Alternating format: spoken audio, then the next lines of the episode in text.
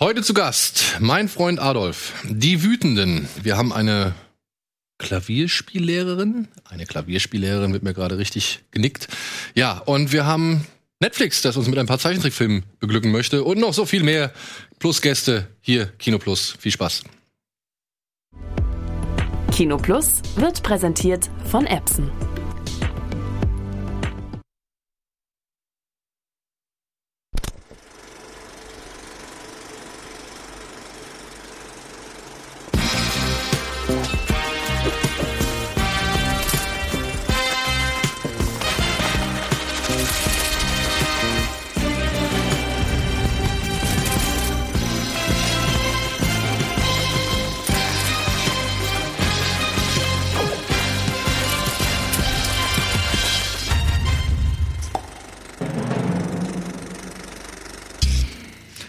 Herzlich willkommen zu einer weiteren Ausgabe Kino Plus an diesem lauschigen Donnerstagabend oder auch wann immer ihr eingeschaltet habt.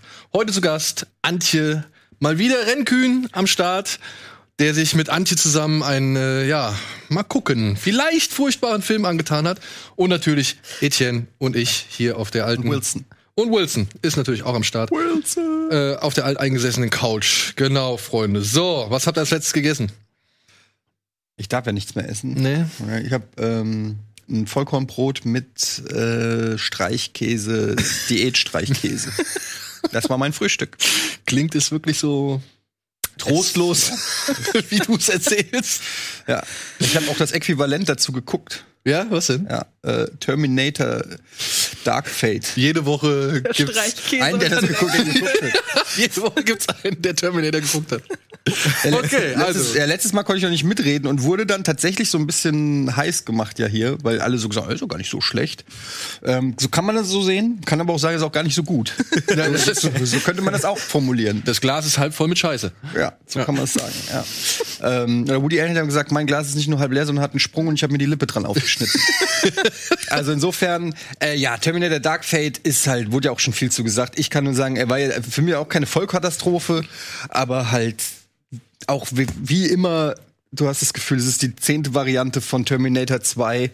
Ähm, ich fand die Hauptdarstellung nach dem Trailer dachte ich erst, oh, das ist jetzt hier wieder so ein Hollywood. Hier die Mackenzie äh, Davis. Dings, ja. Aber die hat, die hat mich echt positiv überrascht. Ich fand die richtig gut. Fand, die hat eine gute Ausstrahlung, eine gute Screen Presence gehabt irgendwie. Ähm, ich fand Ani gut. Einige Effekte fand ich richtig schlecht. Manche waren wieder gut. Letztendlich muss ich sagen, der Showdown war mir auch viel zu lang. Der hatte ich ja dann irgendwie, das hat dreiviertel Stunde, wo ich dann irgendwann gedacht habe, alter Schwede, ja, okay. ähm, Ihr mögt euch nicht. ja, das war mir irgendwie. Ich finde halt, das ist auch bei Terminator 2 ist ja so. Da wird ja ey, nicht, nicht mit relativ wenig viel erreicht, das ist auch viel, aber irgendwie wird es so Ziel, ist alles so zielgerichtet und, und, und prägnant, weißt du? Du hast nicht das Gefühl, da ist irgendeine Explosion zu viel, um noch Effekthascherei zu machen. Und bei dem Film war so viel, dass ich am Ende schon auch gar nicht mehr so richtig wusste, was da überhaupt kaputt gegangen ist und wer ist eigentlich hier was. Und dann, ich meine, dass der Typ sich in zwei Cyborgs teilen kann, what the fuck? Oder? Also, das, ist, wir haben, wir wissen nicht genau, ich meine, der T1000 war cool, der T800, man machen wir doch beides. Das ist halt einfach beides. Da ist ein T800 und ein T1000. Und Ani ist auch noch drinne. Und dann haben wir noch einen Mensch, die kann auch, die ist auch noch, hat auch noch Superkräfte. Dann haben wir noch eine Mexikanerin. Und dann haben wir, also das ist irgendwie, haben die alles in, die, in, den, in den Kochtopf geworfen, was irgendwie gerade so da ist. Vor allem, ich habe mich dann irgendwann gefragt, wofür ist eigentlich dieses Metallskelett von diesem, wie heißt der, wie heißt dieser neue Terminator? Ja, ich vergesse Rodrigo. den Namen immer wieder. Aber wofür ist eigentlich dieses Metallskelett gut? Das ist doch eigentlich so gesehen fast seine einzige richtige Schwachstelle. Also der könnte doch auch alles mit in seiner, in seiner, was ich, Ja, das Metall, genau, das Metallskelett sollte sich einfach irgendwo verbunkern und nur diese Gestalt rumlaufen lassen. Genau, genau, das meine ich. Also ich fand das irgendwie ein bisschen nutzlos, Ja. dass es existiert hat, weil diese andere Form, die sich halt in beliebige Gegenstände verwandeln kann und so zuspitzen kann und was weiß ich, die ist doch viel mächtiger und viel effektiver und viel sinnvoller als dieses andere Ding Es so. wurde vielleicht einfach nicht erklärt, dass vielleicht braucht er diese Energiequelle oder. Ja. Ja, Man sollte da auch nicht zu viel mit Logik. Ja. wir reden über Kampfmaschinen, die der Zeit zurückgeschickt werden. Ich habe dann auch ganz ehrlich, ich habe dann auch irgendwann nicht mehr so richtig gecheckt, äh, auf welcher Zeitlinie bewegen wir uns. Dann kommt plötzlich Arnold Schwarzenegger, dass der, der ist der Arnold Schwarzenegger, der im Vorspann John Connor umgenietet hat, jetzt aber ein friedliches Fa- Familienleben lebt und gelernt hat, äh, Emotionen zu entwickeln und also das war mir alles ein bisschen too much, ehrlich gesagt. Das, äh, haben, da wusste irgendwie, hatte einer gesagt, wollen wir uns nicht auf irgendwas konzentrieren aus diesem Drehbuch? Das ist In den so Kommentaren jetzt schon Spoiler. Bereich. Ja, das ist die erste, naja, obwohl es nicht die erste Szene war. Ja, komm, weil der Film ist zwei Jahre alt. Aus dem letzten Jahrzehnt, Leute. Ja, stimmt. Außer es kommen jetzt wieder die Leute sagen, jetzt ist noch Jahrzehnt. nicht das neue Jahrzehnt. aber- Es ist noch nicht das neue Ziel. Ja, aber wir sind in den 20ern. Du darfst es als neues Jahrzehnt zählen. Entweder zählst du von 0 bis 9 oder äh, 1 Ja. bis. Ich fand, ich habe ja diese Frage auch gestellt öffentlich und ich fand tatsächlich eine, sag ich mal, Verdeutlichung des Ganzen ganz äh, brauchbar. Da hat nämlich jemand gesagt, mach einfach aus 10 Cent Stücken Zehnerstapel. Den 20. hast du auf dem zweiten. Verstehst du? Mhm. Also für den Ja, nächsten aber Film das ist- sozusagen. Ja, genau. Also den 20. hast du auf dem zweiten Stapel. Würden wir jetzt Ach so, du das dritte redest immer noch über Jahrzehnt. die Dekadengeschichte. Ja. Wir reden über den Film als analog zu viel. Nein, nein, nein, aber dieses Jahrzehnt-Ding, da, es, gibt, es gibt offizielle zwei Zeitrechnungen. Ja, es gibt zwei Es Zeitrechnungen. gibt hab ich einmal die äh, geschichtliche, die wirtschaftliche, sage ich mal, wo auch die Politik immer drauf geht. Somit ist ab nächstem Jahr das neue Jahrzehnt. Aber wenn du in den 20ern rechnest, also 10er, 20er, dann fangen wir dieses Jahr an. Und gleichzeitig, du fängst ja, als wenn du neu geboren wirst, bist du ja auch im Jahr Null. Und das ist sozusagen dein erstes Jahr und trotzdem zählst du ab da. Das ist, würde der 20er-Theorie der 20er Jahre wieder. Wie gesagt, es war ein langer Thread, beziehungsweise es war Ich, eine. wisst ihr, wo ein richtig guter Ort ist, um das zu diskutieren? Auf Twitter. Da wurde das schon. Da haben wir es schon gemacht. Aber es gibt, es gibt zwei Seiten. Aber eine andere Frage. Was hat es mit Mexiko eigentlich auf sich? Und warum vergeben die immer noch? Ist es, ist Mexiko so momentan die günstigste Location? Jeder zweite Film spielt mittlerweile in, in Mexiko. Und äh, ist irgendwie, wenn ich der Bürgermeister von Mexiko wäre, hätte ich da nicht ein Interesse daran, dass ein anderes Image entsteht, als dass alles, was kriminell ist, alles, was böse ist. Äh, du hast ja das Gefühl, was der Russe in den 80ern war, ist der Mexikaner in den in der aktuellen ja Dekade. Oder? Rambo ja auch. Ja, Rambo, ja gut, du hast natürlich die Sicarios, da macht es dann auch einigermaßen Sinn und noch wahrscheinlich noch zehn andere Filme, wo irgendjemand in Mexiko, aus Mexiko oder der böse Mexikaner oder der, die, der Drogenkurier oder die Drogenmafia oder also ich habe nicht das Gefühl, der nächste Familienurlaub muss in Mexico City stattfinden, so anhand Hollywood Hollywoods Interpretation. Wisst ihr, was ich meine? Ja, Das ist schon ein ziemlich und vielleicht auch, Bild, dass eine gewisse. Angst geschürt werden soll, so unterschwellig. Vielleicht so im Laufe der Jahre. Oh, Mexiko, das ist da, wo Sicario stattgefunden hat. Ja, das die fahren ja dann auch dann immer, du siehst dann irgendwie bei Rambo, der fährt da über die Grenze und direkt hast du das Gefühl, der ist im Krisengebiet. So irgendwie, ne?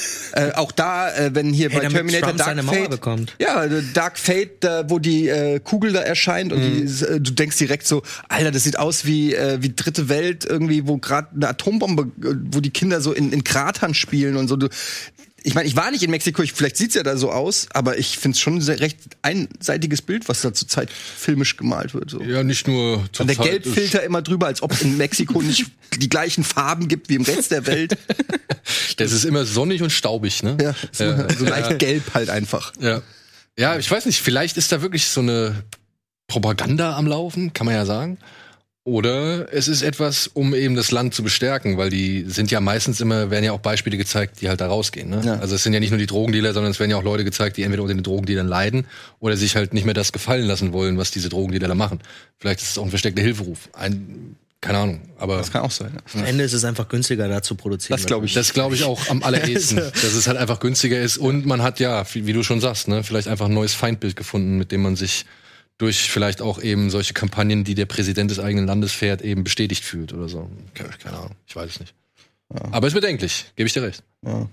Ja. Aber apropos, ich, habe noch einen Film gesehen, The, Inform, The äh, Informer. Knast-Thriller mit, äh, wie heißt er? Der Hübsche, der Robocop gespielt hat. Joel Kinnaman. Habt ihr den gesehen? Nee. Noch keiner gesehen? Das ist, das ist ein Novum. das ist der erste Film, den ich gesehen habe, den keiner von euch Filmexperten gesehen hat, oder was? Ja. Alles klar.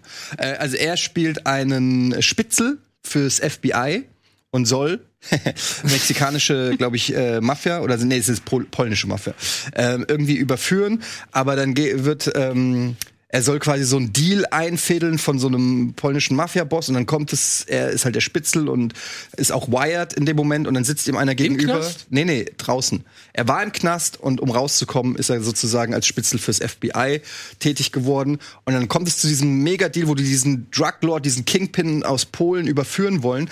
Und bei dieser Übergabe stellt er fest, der Typ, der die Drogen kaufen will, ist selber Polizist. Und dann will er ihm signalisieren, Digga, verpiss dich hier, ich bin sozusagen Spitzel und der Typ rafft's aber nicht und wird erschossen.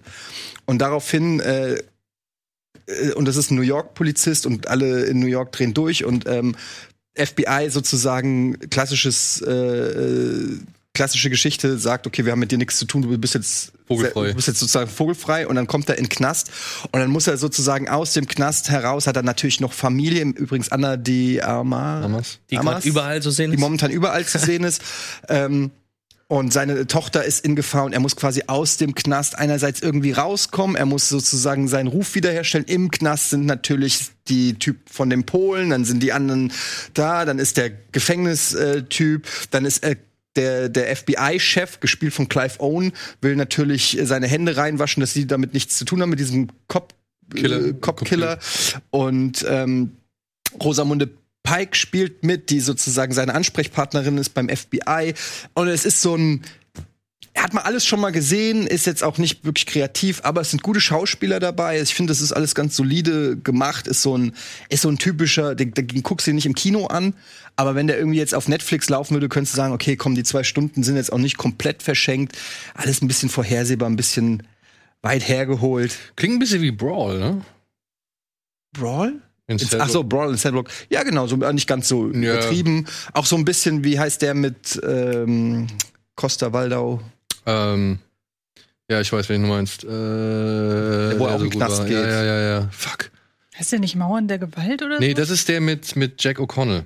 okay, Der Mauer ja. in der Gewalt. Der heißt, glaube ich, Staged oder so im Original. Wie hieß der? Nee, Was? nicht Small Crimes, nicht Small Crimes. Der ist auch mit Costa Waldau. Der ist auf Netflix, glaube ich, draußen. Wie heißt der andere? Den haben wir hier schon. Sagt mir nichts. Ja, den haben wir schon mehrmals. Ja. Ach, hier Doc, nee, ähm, Kingpin, nicht Kingpin, sondern Gott Namen.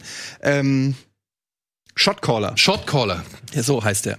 Habt ihr den gesehen? Nein.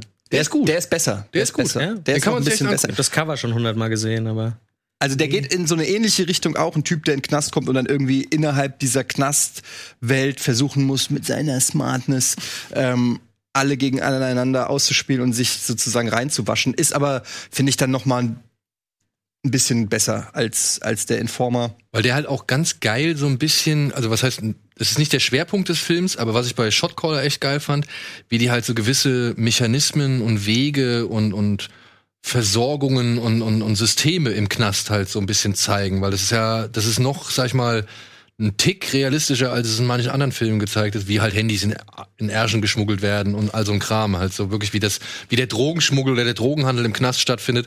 Das schafft dieser Shotcaller eigentlich wirklich ganz gut in Szene zu setzen, so wie es halt bei vielen Filmen noch nicht gezeigt worden ist.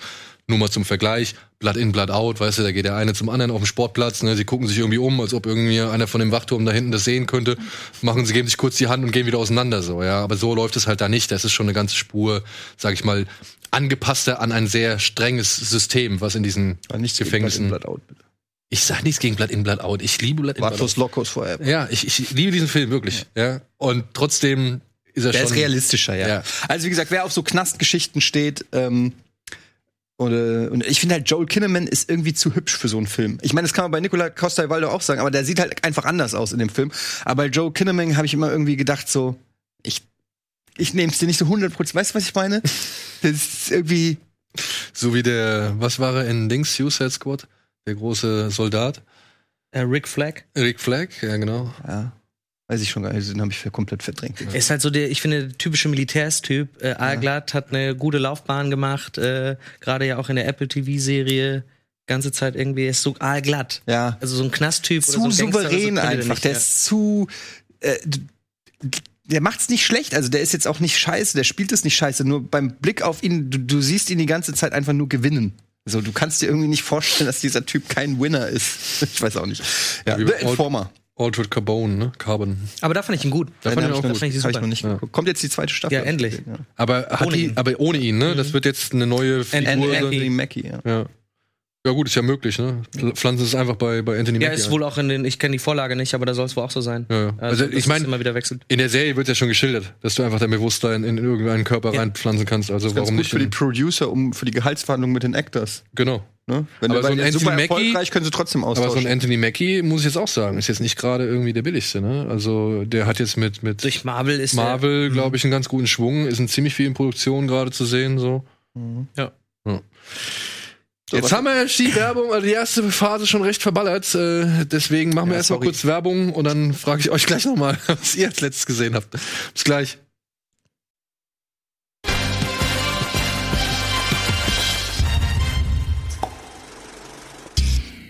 Herzlich willkommen zurück zur aktuellen Ausgabe Kino Plus mit Ren, mit Antje, mit Eddie und mit mir. Und wir waren gerade bei Etiennes Filmen, die er zuletzt gesehen hat. Jetzt ist meine Frage an euch beide.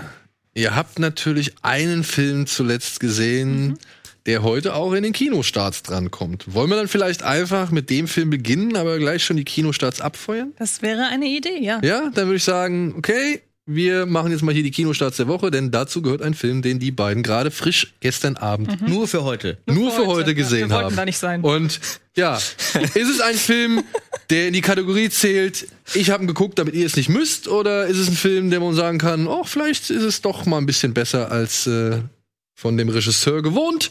Das erfahren wir nach diesem schönen Einspieler.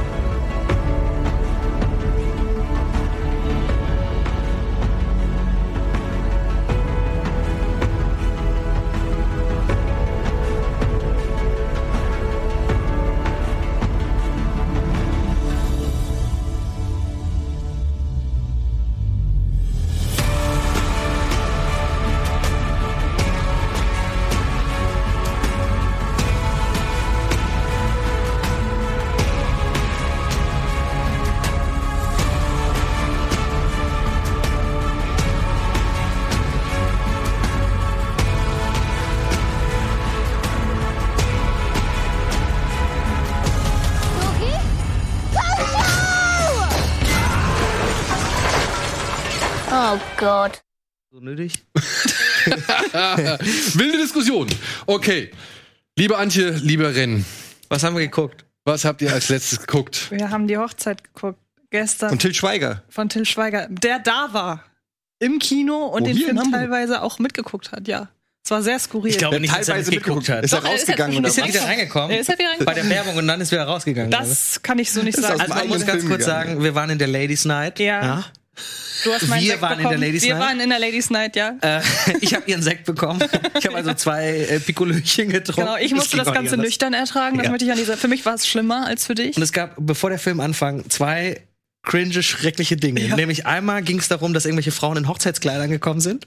Die haben dann einen Blumenstrauß bekommen und durften dann ein Foto machen mit Till Schweiger, der vor Ort war. Und sie haben einen Gutschein Und bekommen. einen Gutschein fürs, fürs, ich möchte das nicht nennen, für ein Restaurant von Till Schweiger. Und es war total cringe einfach. Und Genau. dann kamen tausende Trailer vorher, die, Die- alle schon letztes Jahr gestartet Ja, sind. es kam Trailer zu Cats, es kam Trailer zu Alles außergewöhnlich, zu Booksmart. Es war die Trailerrolle von der vorletzten, Trailerrolle von der vorletzten Ladies Night. Es wurde die nächste Ladies Night im War, Dezember war das ein angekündigt. Versehen oder? Kann mir, ich glaube schon, dass es ein Versehen war, ja. Also ich meine, Buxmann läuft doch gar nicht mehr im Kino. Nee, eben. Es läuft nix. Das lief, Also nix da- davon lief noch im Kino, außer Cats vielleicht. Vielleicht waren das die Lieblingsfilme von ihm. Das kann, Die, Die Craft, die ihn wirklich überzeugt hat im Die haben das letztes Jahr schon eingekauft für die Obwohl Ladies Night. Musst du jetzt ja. mal zeigen oder Ja, so. So, so wirkt es für mich. Dass man schon so, und es hat irgendwie sich eine halbe Stunde gezogen, über eine halbe Stunde. Was genau gedacht- ist denn eigentlich die Ladies Night? Da da dürfen nur Frauen rein. Eigentlich. dürfen nur Frauen rein oder nur Frauen kommen umsonst? rein, Offiziell ist es eine Frauenabend, aber es Genau. kommen immer irgendwelche Männer mit. Ja, es ist dann halt, man kriegt noch eine Zeitung umsonst und einen Sekt umsonst. Aber was ist denn so toll an einem Kino voll nur mit Frauen? das weiß ich nicht. Das wird halt direkt von so einem typischen Frauenmagazin Genau. ausgerichtet. Und in dem Fall war es halt eine theoretische Premiere, dadurch, dass er da war. Genau. Eine theoretische Premiere. ist Ja, weil schön. die war eigentlich in Berlin. Und er ist ja von Berlin schnell rübergekommen, um das dann hier auch noch zu machen. Genau, die, Be die Berliner Premiere war einen Tag vorher, aber. ja, ja, komm, das ist schnell. Ja, für ihn. recht. Egal, der Film. Ja. Der Film. Genau, wir sind, also wir müssen dazu sagen, der erste, den hast du ja jetzt noch mal gesehen. Der ist Ich, ich wusste nicht, dass es einen ersten Teil gibt, muss man dazu sagen. Genau, weil es ist ja so, ich, ich kläre mal kurz auf für die Leute, die das wirklich interessiert. Klassentreffen 1.0 erschien 2018. Er sollte als Trilogie angelehnt an Dä eine dänische Trilogie erscheinen. Und ähm, die dänische Trilogie heißt Klassenfesten 1.0, 1, 2.0 und 3.0. Das Problem ist nur, dass Klassentreffen 2018 mega gefloppt ist für Schweiger-Verhältnisse. Super verrissen wurde und man sich irgendwann davon freigemacht hat, den Klassentreffen-Namen zu behalten. Und man hat angefangen, die Hochzeit als zweiten Teil losgelöst zu bewerben. Und auch man hat es nach hinten verschoben und so weiter, vermutlich, weil man sich frei machen möchte davon, dass das wirklich ein zweiter Teil ist, weil man sich erhofft, dass da dann auch Leute reingehen, die Klassentreffen vielleicht nicht gesehen haben, was man ja kann. Du hast Klassentreffen vorher nicht gesehen. Ich hab den gestern danach bist- noch mal Und ich angeschaut. behaupte, du bist bei dem mitgekommen. Ähm, Also geistig. Aber das heißt, es ist dann der gleiche Cast, oder was? es ist ist, der es ist gleiche- auch es sind die die gleichen Fortsetzung. Es Figuren. ist definitiv die Fortsetzung. Genau. Ich, hab auch, ich hatte mich gewundert, ich habe vor einem Monat das erste Mal von die Hochzeit gehört und habe gedacht, hä, wo kommt der denn auf einmal her? Und dann hast du mir gestern erzählt, dass das eigentlich Klassentreffen Genau. 2.0 Selbst auf, dem, war. selbst, und so auf dem ja Plakat, erst. selbst auf dem Plakat steht der neue Film nach Klassentreffen und nicht der zweite Teil von Klassentreffen oder die Fortsetzung klar. von oder so. Also es ist komplett, ich habe ja dann den ersten nochmal nachgeguckt, weil ich gedacht habe, okay, jetzt habe ich den zweiten gesehen, Vergleich. Der erste ist wirklich eine Katastrophe, finde ich. absolute Katastrophe. Also wirklich, die, der Humor ist schlecht, die Story ist mies, es passt einfach überhaupt nicht. Mhm. Und er ist furchtbar geschnitten. Ja, aber, aber das finde ich jetzt im, in die Hochzeit, da gibt's auch so einige Schnitte, wo ich gedacht habe, ey, du kannst doch nicht so sch- komisch Ja, ja, springen, da sowieso. ist gar kein Versatz drin. Das- aber Also das, der ist immer noch weit davon entfernt, dass der gut ist. Aber wir sind gerade, haben uns kurz vorher noch mal ausgetauscht und sind dann zu dem Schluss ge- gekommen, gerade im Vergleich zu Teil 1 ist der hier guckbar. Definitiv. Teil 1 ist nicht guckbar. Teil 1, da sitzt man da und irgendwann verkrampft man sich in so eine Ich will das nicht, ich will das am liebsten ausmachen Haltung. Das hatte ich bei dem nicht einmal. Der ist immer noch nicht gut und der ist immer noch, da sind Gags drin, wo man denkt, warum habt ihr die ausgekramt? Der eine Typ steht mit einer Mail vor der Tür, ich habe 62 Millionen von einem nigerischen Prinzen geerbt und muss jetzt Geld überweisen. Wo ich mir denke, zwei, wir haben 2020, das ist doch nicht mehr witzig. Ich- Oder irgendwie Tortenschlacht auf einer Hochzeit. Wer macht das heutzutage noch? Aber gleichzeitig ist da auch wiederum eine Storyline drin um, wer ist es, Samuel Finzi oder? ja, das ist äh, den, den Um- du meinst, ja. um Samuel Finzi. Es sind quasi drei Storylines, eine um Till Schweiger, eine um Samuel Finzi und eine um Äh, Pesch. Milan? Peschel. William Peschel. und die rund um Milan Peschel ist grauenvoll. Ja, das ist wirklich, aber auch schon im ersten Teil Genau. ist er, da ist er gar nicht so wichtig. Im zweiten Teil ist er wirklich nur cringe. Alles, Genau. was er tut, ist so. genau, die rund um Till Schweiger ist einfach langweilig. Ja, es ist halt typisch Till Schweiger, finde ich. Ich finde. Ähm, Der dann noch sehr, sehr verkrampft auf die Kritiker eindrischt, weil alles, was ihn behandelt, ist, die Kritiker, er ist, er ist halt Musikproduzent in dem Film und die, ja, die Kritiker haben gerade sein letztes Album verrissen und deshalb ist es für ihn Gelegenheit, die ganze Zeit zu sagen, dass Kritiker scheiße sind. Und gleichzeitig hat man bei de- bei dem Film das erste Mal seit Ewigkeiten das Gefühl, Till Schweiger hat von Klassentreffen zu die Hochzeit mal auf die Kritiker gehört, was sie gesagt haben. Also das passt irgendwie alles nicht zusammen. Und dann ist da diese eine Storyline rund um Samuel Finzi, wo man denkt, der kann ja immer noch schreiben. Der kann immer noch schreiben, der kann immer noch, äh, hat immer noch gute Darsteller dabei. Und ähm, das ist ja auch inszenatorisch alles. Es sieht zwar aus wie aus einem, ich sage ja immer, wie aus einer Aufbackbrötchenwerbung von, von, von der Art und Weise, wie das Ja, oder aus gefilmt dem ist. Till Schweiger Versandhauskatalog. Ja. Genau. Und auch das Product Placement ist, da wäre Michael Bay stolz drauf, was, was Till Schweiger hier ich habe zwei vorab erraten. Ja, Ne, wir haben, also- vorher haben wir überlegt, was wird, was für Product Placement Die haben mir dabei. von der Szene erzählt, wo irgendeiner das Till Schweiger Bier trinkt und wirklich die Kamera das genau einfängt, dass es auch das Till Schweiger Bier ist und er dann am Ende sagt, das ist "Oh, aber lecker. Das war aber lecker. Also, und, und alles ist eingerichtet wie von der Firma von Till Schweiger. Genau, Ähm, ja. Und es wird auch immer wieder das, äh, die, also so Dinge erwähnt von ihm aus seinem Kosmos. Genau. Und natürlich Mercedes und Tuck ist dabei. Genau. Obwohl sie Tuck schlecht geredet haben. Das ist aber sie das stimmt. Das Die sind Kekse. so Kekse. die Kekse. Aber die haben auch im ersten Teil Mediamarkt schlecht geredet. Und ich glaube, dass es trotzdem Promo ist. Also, Ja, dass es ein Product. Placement war. Ähm, ich muss grundsätzlich sagen, ich bin da komplett bei dir, was die, was die Handlungen Mhm. angeht. Ähm, Im Kinosaal und ich glaube, wir sind einfach nicht das Zielpublikum Ja. für diese Filme. Till, für Till Schweiger war das endlich mal wieder ein Schritt Richtung seiner guten Unterhaltungsfilme. Also ich muss sagen, es ist, glaube ich, der guckbar, ich sag bewusst guckbar und nicht bester. Es ist der guckbarste Film seit zwei Ohrküken, würde ich tatsächlich sagen. Ja, Vorher ja, hatten wir ich nichts. Kokowell 2, äh, die Conny-Filme, wo ich Hotdog. den Hot Honig im Kopf. Genau. Und das ist wirklich. Ich, wie gesagt, ich habe da nicht einmal gesessen, mir war es nicht einmal peinlich. Ich habe mich höchstens gelangweilt und habe nicht gelacht und dachte, das ist alles gerade Das Publikum, was aber da war, hat die ganze Zeit gelacht. Ne? Also ja. man muss sagen, das ist einfach, das ist extrem seichte Unterhaltung, wo du überhaupt keinen Anspruch drin hast, wo du echt billige Witze hast. Ein, zwei muss ich persönlich sagen, fand ich dann doch sehr humorvoll oder Mhm. ansprechend im Sinne von, okay, kannst jetzt mal drüber lachen, brauchst jetzt auch nicht zu ernst nehmen. Und ich glaube Aber- einfach, wir vier sind jetzt nicht die Personen, die normalerweise in diesen Film gehen. Und trotzdem hat er sein Zielpublikum und in dem Rahmen eines Till Schweiger-Films unterhält er. Und was man halt wirklich hervorheben muss, gerade von Teil 1 zu Teil 2, ich habe mich ja damals, als ich den ersten hier vorgestellt habe, mega über homophobe und frauenfeindliche Gags aufgeregt. Hat der nicht mehr. Muss man tatsächlich sagen. Es Ja, im zweiten, ja. da ist der jetzt hier von weg. Der ist wieder mehr auf äh, totale Romanze und es ist alles Liebe hier und da und es ist nicht mehr dieses Buddy-Ding. Es klingt alles so ein bisschen, als ob ihr schon eure Erwartungshaltung so unfassbar rum, runtergeschraubt habt. Also ich muss sagen, da wurde kein Kind getötet, es wurden äh, keine echten Tiere gegessen. Ja, man wurde ja- Ich fand die Gesicht Story war Ja, grundsätzlich aber wirklich also stimmiger. Wenn du dir den ersten Teil anguckst, da denkst du dir wirklich, ey, was habt ihr da Natürlich muss getan? man, Ja, natürlich der hat man- erste haut einen so in der Erwartungshaltung runter, Den hab dass, ich aber erst dass du beim zweiten dankbar für alles bist, was besser ist. Aber Ja. es heißt noch, also ich meine, das Also ist es ist ja nun mal so, der erste ist absolute Scheiße. Ja. Entschuldigung, sage ich normalerweise nicht. Der erste ist einfach wahnsinnig schlecht und der hier ist okay. Hm. Und da muss ich schon sagen, das muss ja auch mal erlaubt sein zu sagen, wenn jemand seit über zehn Jahren Grütze abliefert, ey, dann kann man doch auch mal sagen, das ist jetzt nicht ganz so schlimm. Wie der Rest. Und es soll wohl sehr davon profitieren, dass er diesmal nicht geschnitten hat. Ja. aber ja. die Regie sagt auch schon, Ja, ja, Leute, hey, wir haben genug, wir haben genug. uns mehr über Filme reden, die geil sind, als über Filme, die okay sind. Ja, oder halt die, naja, von einem Mann kommen, der etwas umstritten ist. Ich sag ganz ehrlich, wenn Till Schweiger mich morgen fragt, ob ich in seinem nächsten Film mitspiele, Till. Wäre mir egal, bin ich Opportunist. was, was glaubt ihr, ich spiele nicht in einem Till Schweiger-Film mit oder was? Das ist das Schlimmste, was du tun kannst in Deutschland, glaube ich ich. mach sofort mit. Ja. Jede Rolle. Alleine Naja, die Kontakte, die du danach hast. Ne? Sofort. So, ich versuche mal ein bisschen was schneller abzuhandeln. Hat einer von euch das geheime Leben der Bäume gesehen? Es ist eine Dokumentation, wo jemand in den Wald geht und zeigt, unter welchem sensiblen Ökogeflecht eigentlich Bäume existieren. Und es soll wirklich sehr ansprechend in Szene gesetzt worden sein. Und auch vor allem ein echt, sag ich mal, nie dagewesenes Verständnis für eben dieses Ökosystem Wald äh, schaffen. Keine Steht Ahnung, ich habe es nicht gesehen. Ich wollte ihn nur noch mal kurz schnell erwähnen, weil wir wollen ja auch fair sein Der ist für im Kino gestartet. Der ist im Ich Kino gestartet, ja. Streaming-Ding. Nee, nee, der ist im Kino gestartet. Etwas, was auch im Kino startet, aber nur für kurze Zeit, Die nämlich schnellste heute. Filmpräsentation aller Zeiten. Was denn? Das war die, wirklich die schnellste Filmpräsentation Ja, aber aller come Zeiten. on, das Leben der Bäume Das im wollte Wald. ich, ich wollte das lobend hervorheben. Ich habe ihn halt nicht gesehen, deswegen kann ich auch nicht wirklich viel dazu sagen, aber vielleicht gibt es für den einen oder anderen Doku-Fan ja dann doch den Anreiz, sich das anzuschauen.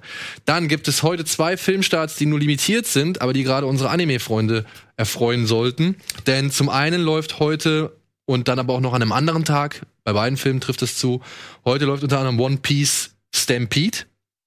Im, Im Kino. Im Kino, ja. Es ist ein limitierter Filmstart. Es gibt zwei Daten. Ihr könnt gerne auf der Seite von Kase, ihr seht es links oben vielleicht eingeblendet, Kase bringt den raus, die machen immer ihre Anime-Nights und ihr könnt auf der Seite von Kase gucken, in welchen Kinos die Filme gezeigt werden. Also One Piece Stampede ist äh, der eine Film, da geht es darum, dass die ganze Strohhut-Gang, so heißt sie doch, ne? Stroh, die Strohhut-Piraten. Kommt? Die Strohbande, dass die halt zu einer Insel fährt, wo ein riesen Piratenfest abgehalten wird und sie erhoffen sich dort einen entscheidenden Hinweis Ah, zum Schatz. Vielleicht des- Lando Calrissian. na, vielleicht. Ja, sie hoffen sich halt da einen entscheidenden Hinweis auf, äh, auf der Suche nach dem Schatz von, von dem Piratenkönig zu finden. Also nach dem One Piece suchen sie ja alle dieser riesengroße Schatz. Ja, der läuft zum einen heute in der erstmals deutschen Fassung. Bisher wurde er in Deutschland bisher nur in der japanischen Fassung gezeigt, aber jetzt gibt's ihn halt auch auf Deutsch. Ich denke mal, das dürfte alle One Piece-Fans ins Kino treiben. Und dann läuft noch Violet Evergarden und das Band der Freundschaft. Ich weiß nicht, ob dir Violet Evergarden was sagt. Das ist eine Anime-Serie auf Netflix, kann man sich die angucken.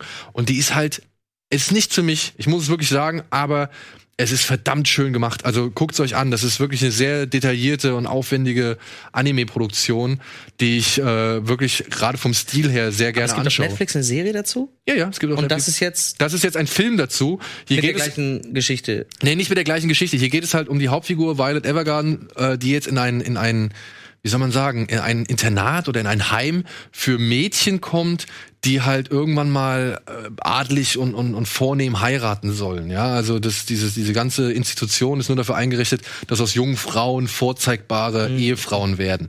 Und dort gibt es eine junge Frau, die ist so ein bisschen störrisch, die ist so ein bisschen äh, widerborstig. Deren Hintergrund ist auch, glaube ich, nicht ganz so adlig wie bei den anderen Mädels. Und um die muss sich jetzt Violet Evergarden kümmern und muss jetzt halt dafür sorgen, dass sie zu einer Frau, sage ich mal, heranreift, die man als Hochzeitsmaterial anbieten kann. Irgendwie sowas habe ich. Ich habe beide Filme nicht gesehen. Ich will nichts dazu sagen. Ich wollte nur als kleinen Service-Tipp für die Freunde der Anime-Unterhaltung diese Filme empfehlen.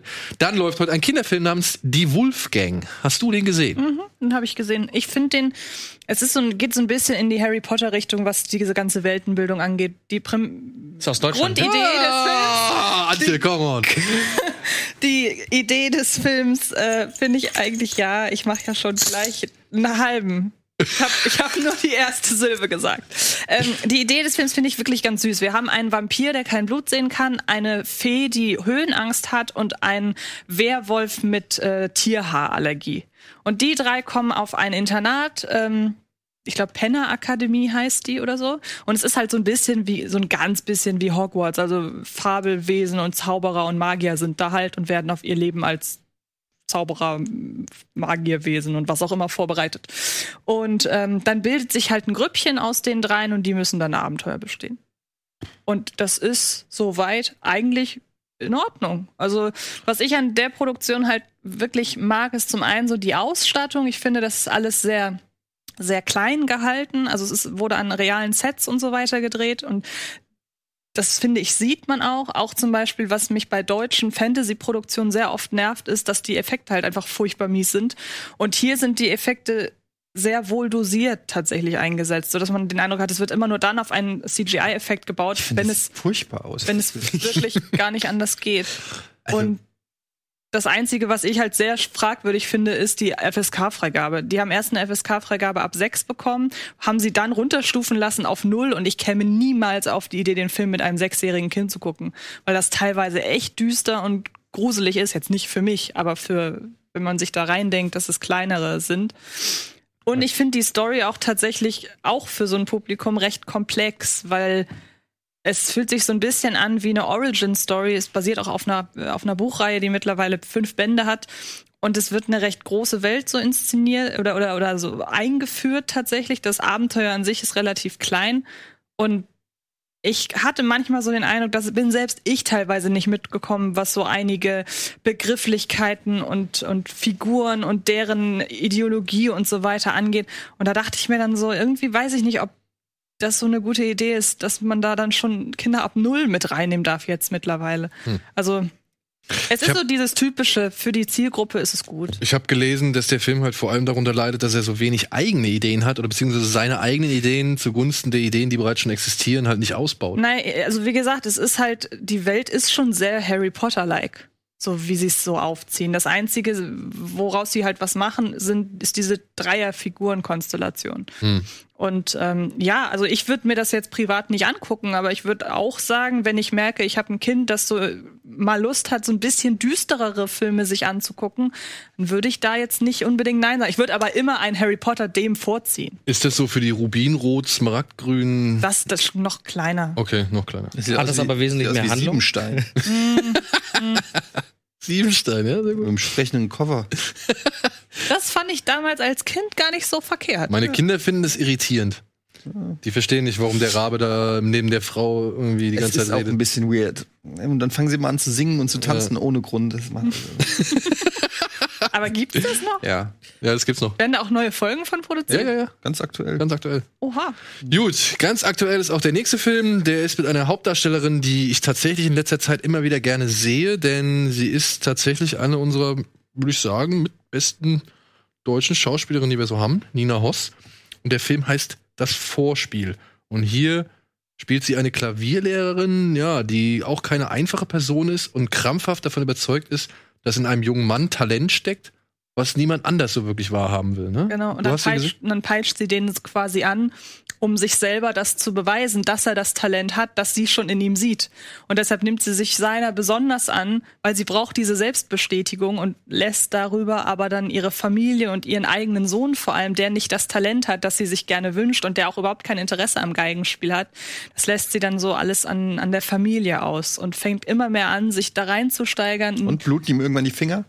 Nein, das tun sie nicht. Also es ist nicht deutsche Whiplash. Das wird sehr oft gesagt und ich frage mich, wo dieser Vergleich herkommt. Also das macht Es geht um Musik. ja, genau. Und um strengen Lehrer. Genau, ja, aber das ist auch schon die einzige Parallele. Ansonsten ist das ein Porträt über die Lehrerin und ihren Wahn, sich, weil sie nichts anderes hat und, und weil sie auch von ihren, ihren eigenen Eltern immer vorgehalten bekommt, dass sie selbst nichts kann und so weiter, ist halt wirklich so, zeigt das wirklich ihre sehr manische, ihres sehr manische Reinsteigern in diese Lehrerposition. Und dann mündet Ist es, alles in ist eine- ein Film, der an die Nieren geht? Ist der, ist der bitter so, sag ich mal? Nee, Ach, es ist jetzt kein, also es ist jetzt kein Katrin Gebbe-Film. Okay.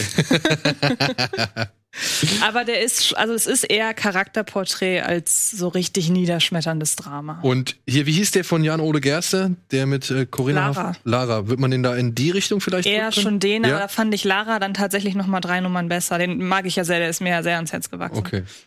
Ja gut, aber vielleicht für den einen oder anderen ja doch interessant. Womit wir bei einem Film wären, den haben wir tatsächlich in Form von Etienne schon sehr hoch abgefeiert. Und da hat er auch Etienne schon sehr ausführlich drüber gesprochen. Der kommt jetzt ins Kino. Er heißt im Original Les Miserables oder auf Deutsch Die Wütenden. Ich glaube, wir müssen jetzt nicht nochmal großartig alles erklären. Ne? Also es geht um drei Polizisten im französischen Ghetto, im Pariser Ghetto, die halt äh, jetzt klären müssen, dass einer, ein, ein Kind aus diesem Ghetto ein Löwenjunges aus einem Zirkus geklaut hat, was zu viel Stress und viel Schreierei und vor allem auch viel Gewalt führt. Und ja, was einen wirklich sehr intensiven und dichten Blick in dieses Bonlieu oder eben in dieses soziale Umfeld, wo halt Menschen ihr eigenes, ihre eigene Überlebenswelt eingerichtet haben, wirft und dementsprechend auch mitreißt. So, ja. Also ich weiß nicht, hast du den gesehen, Les Miserables? Also ich kann, wenn ich sag, also ich kann nur sagen, gucken dir an. Das ist wirklich ein echt toller Film. Aber Antje hatte zum Beispiel, glaube ich, noch nichts damals sagen? gesagt, deswegen äh, Ja, ich hatte damals nichts dazu gesagt, weil ihr das schon sehr gut zusammengefasst habt. Also der Film ist sehr niederschmetternd, sehr mitreißend auf so seine ganz eigene Art und ist unfassbar frustrierend, weil man die ganze Zeit merkt, der Regisseur will ja keine Antworten liefern, der will einfach nur zeigen, was ist und gibt einem am Ende dann noch mal so richtig einen mit, Ja. mit dem durch das durch das äh, Ende, wo man jetzt glaube ich sagen kann, es ist offen. Inwiefern, das ist ja dann jedem über das Ende kann jeder selbst entscheiden. Aber Genau. ob dass er keine Antwort liefert, weiß ich nicht. Ich finde, dass der Regisseur schon zumindest zeigt, wie es nicht geht. Und Ja, gut, das da, stimmt. Und da aus, Das der, stimmt. aus der Haltung heraus kannst du schon auch so ein bisschen ableiten, was äh, ich glaube, ich glaube, was du meinst, ist so diese Hoffnungslosigkeit, Ja, ja, dass es genau. einfach schon so ein, eine Dimension angenommen hat, dass du eigentlich, naja, äh, weißt, kann man gar nur noch, nur noch Schadensbegrenzung machen. Es ist alles festgefahren, Ja. da kommt man halt überhaupt nicht raus. Und das veranschaulicht der Film sehr schön. Ja. Und ist geil inszeniert. Also wirklich, allein diese letzten 10 oder 15 Minuten, was ist, sind es ungefähr 10 Minuten, ne? Also die sind an Intensität Sehr intensiv. sehr, also wirklich schwer zu überbieten. Also das ist äh, eine der besten Sequenzen, die ich bis jetzt in diesem Jahr schon gesehen habe. Aber also da wird, glaube ich, da muss auch schon einiges erstmal kommen, um das irgendwie auch toppen zu können. Also wirklich fand ich richtig, richtig gut. Der junge Regisseur, der kommt selbst aus dem, aus dem, aus dem äh, Ghetto, so, also der weiß halt genau, wovon er erzählt. Und und das finde ich halt das Geile, diese ganzen, diese Markt, diese Marktstandssituation, weißt du, wo sie da halt, wo der Bürgermeister rumgeht und kontrolliert und checkt und wo sie sich dann unterhalten, wer was irgendwie schon wieder verbreitert hat und irgendwo versucht heimlich abzukassieren. Und man merkt halt so selbst, die sind alle nur auf das eigene Überleben aus. Da ist überhaupt kein kein Draht mehr irgendwie dazu vorhanden, diese Situation noch mal irgendwie im Gegenteil zu, zu kehren, sondern einfach nur versuchen, aus dieser Situation irgendwie das Bestmögliche zu machen, ja. Und das ist auch schon wieder, wie du sagst, ein Zeichen, ne? Also, oder beziehungsweise eine Aussage, so. Also ich finde, wenn man so Filme mag, wie zum Beispiel auch City of God, ähm, der ja dann ja so in den Favelas in Brasilien so ein Bild zeigt, ähm, das geht so in die Richtung. Wenn man solche Filme mag, dann ist das auf jeden Fall Ja. auch Gomorra, Training Day, Italien, Haine. Training Day in, in, in äh, Los Angeles dann. Also das, das ist mehr oder weniger, natürlich hat man das alles schon in Varianten gesehen, aber ich mag ja so, so Milieustudien. Ja, Milieustudien sind auch auf jeden Fall Und natürlich Laien, also Hass Ja. ist, äh, glaube ich, auch ein großes ganz Vorbild. von große Referenz, ein ganz großes Vorbild, ja. Und weil wir wollen, dass ihr in diesen Film geht, ja, haben wir tatsächlich dreimal zwei Kino, äh, äh, Kinotickets. Film. Löwen. Zwei, dreimal, zwei, dreimal zwei Löwenbabys. Nein, dreimal zwei Kinotickets, die ihr über folgenden Link hier unten gewinnen könnt. Einfach anklicken. Wir werden versuchen, bis Montag so viele Stimmen wie möglich zu sammeln und dann werdet ihr auf jeden Fall eine E-Mail bekommen. Und falls ihr noch Bock habt, ne, also ich habe gesehen auf dem Instagram-Kanal des Films, da kann man sich so ein bisschen was noch zu den Dreharbeiten und Behind-the-Scenes-Geschichten kann man sich anschauen. Gibt's wahrscheinlich auch auf Facebook. Und wer ein bisschen ein paar Infos noch zu den Hintergründen haben will, ja, vielleicht findet ihr das. Ansonsten wünsche ich euch viel Spaß im Kino und hoffe, ihr werdet äh, einer derjenigen sein, die diese Tickets gewinnen. Und wir gehen jetzt erstmal kurz in die Werbung und melden uns danach zurück mit dem ja, großen Hauptfilm der Woche, würde ich jetzt mal sagen. Ne? Bis gleich.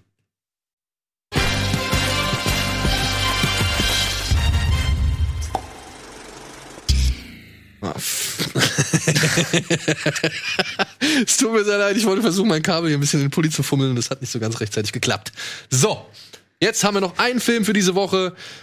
Ist es ein Skandalfilm? Ist es ein Empörungsfilm? Welchen geht's denn? Jojo Rabbit. Ach so, nein. Der neue Film von Taika Waititi.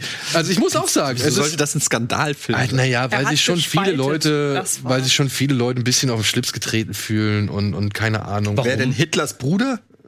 Gibt's den? Weiß ich nicht. Aber wer sollte sich denn darauf auf den Schlips getreten? Naja, zum Beispiel Leute, die glauben, dass man keine Witze eben über die Nazi-Zeit machen sollte, beziehungsweise den Holocaust nicht durch irgendwelche Witze verharmlosen. Das gibt es leider auch im äh, Zuge dieses Films immer wieder, diese, diese Aussagen. Ja? Ja, Voll, völliger Bullshit. finde ich Ja. absolut albern. Hier geht es um einen kleinen jungen Mann namens Jojo Wetzler, glaube ich, heißt er. Der lebt in Deutschland gegen Ende des Zweiten Weltkrieges, ist bei der, es ist nicht die Hitlerjugend, was ist das?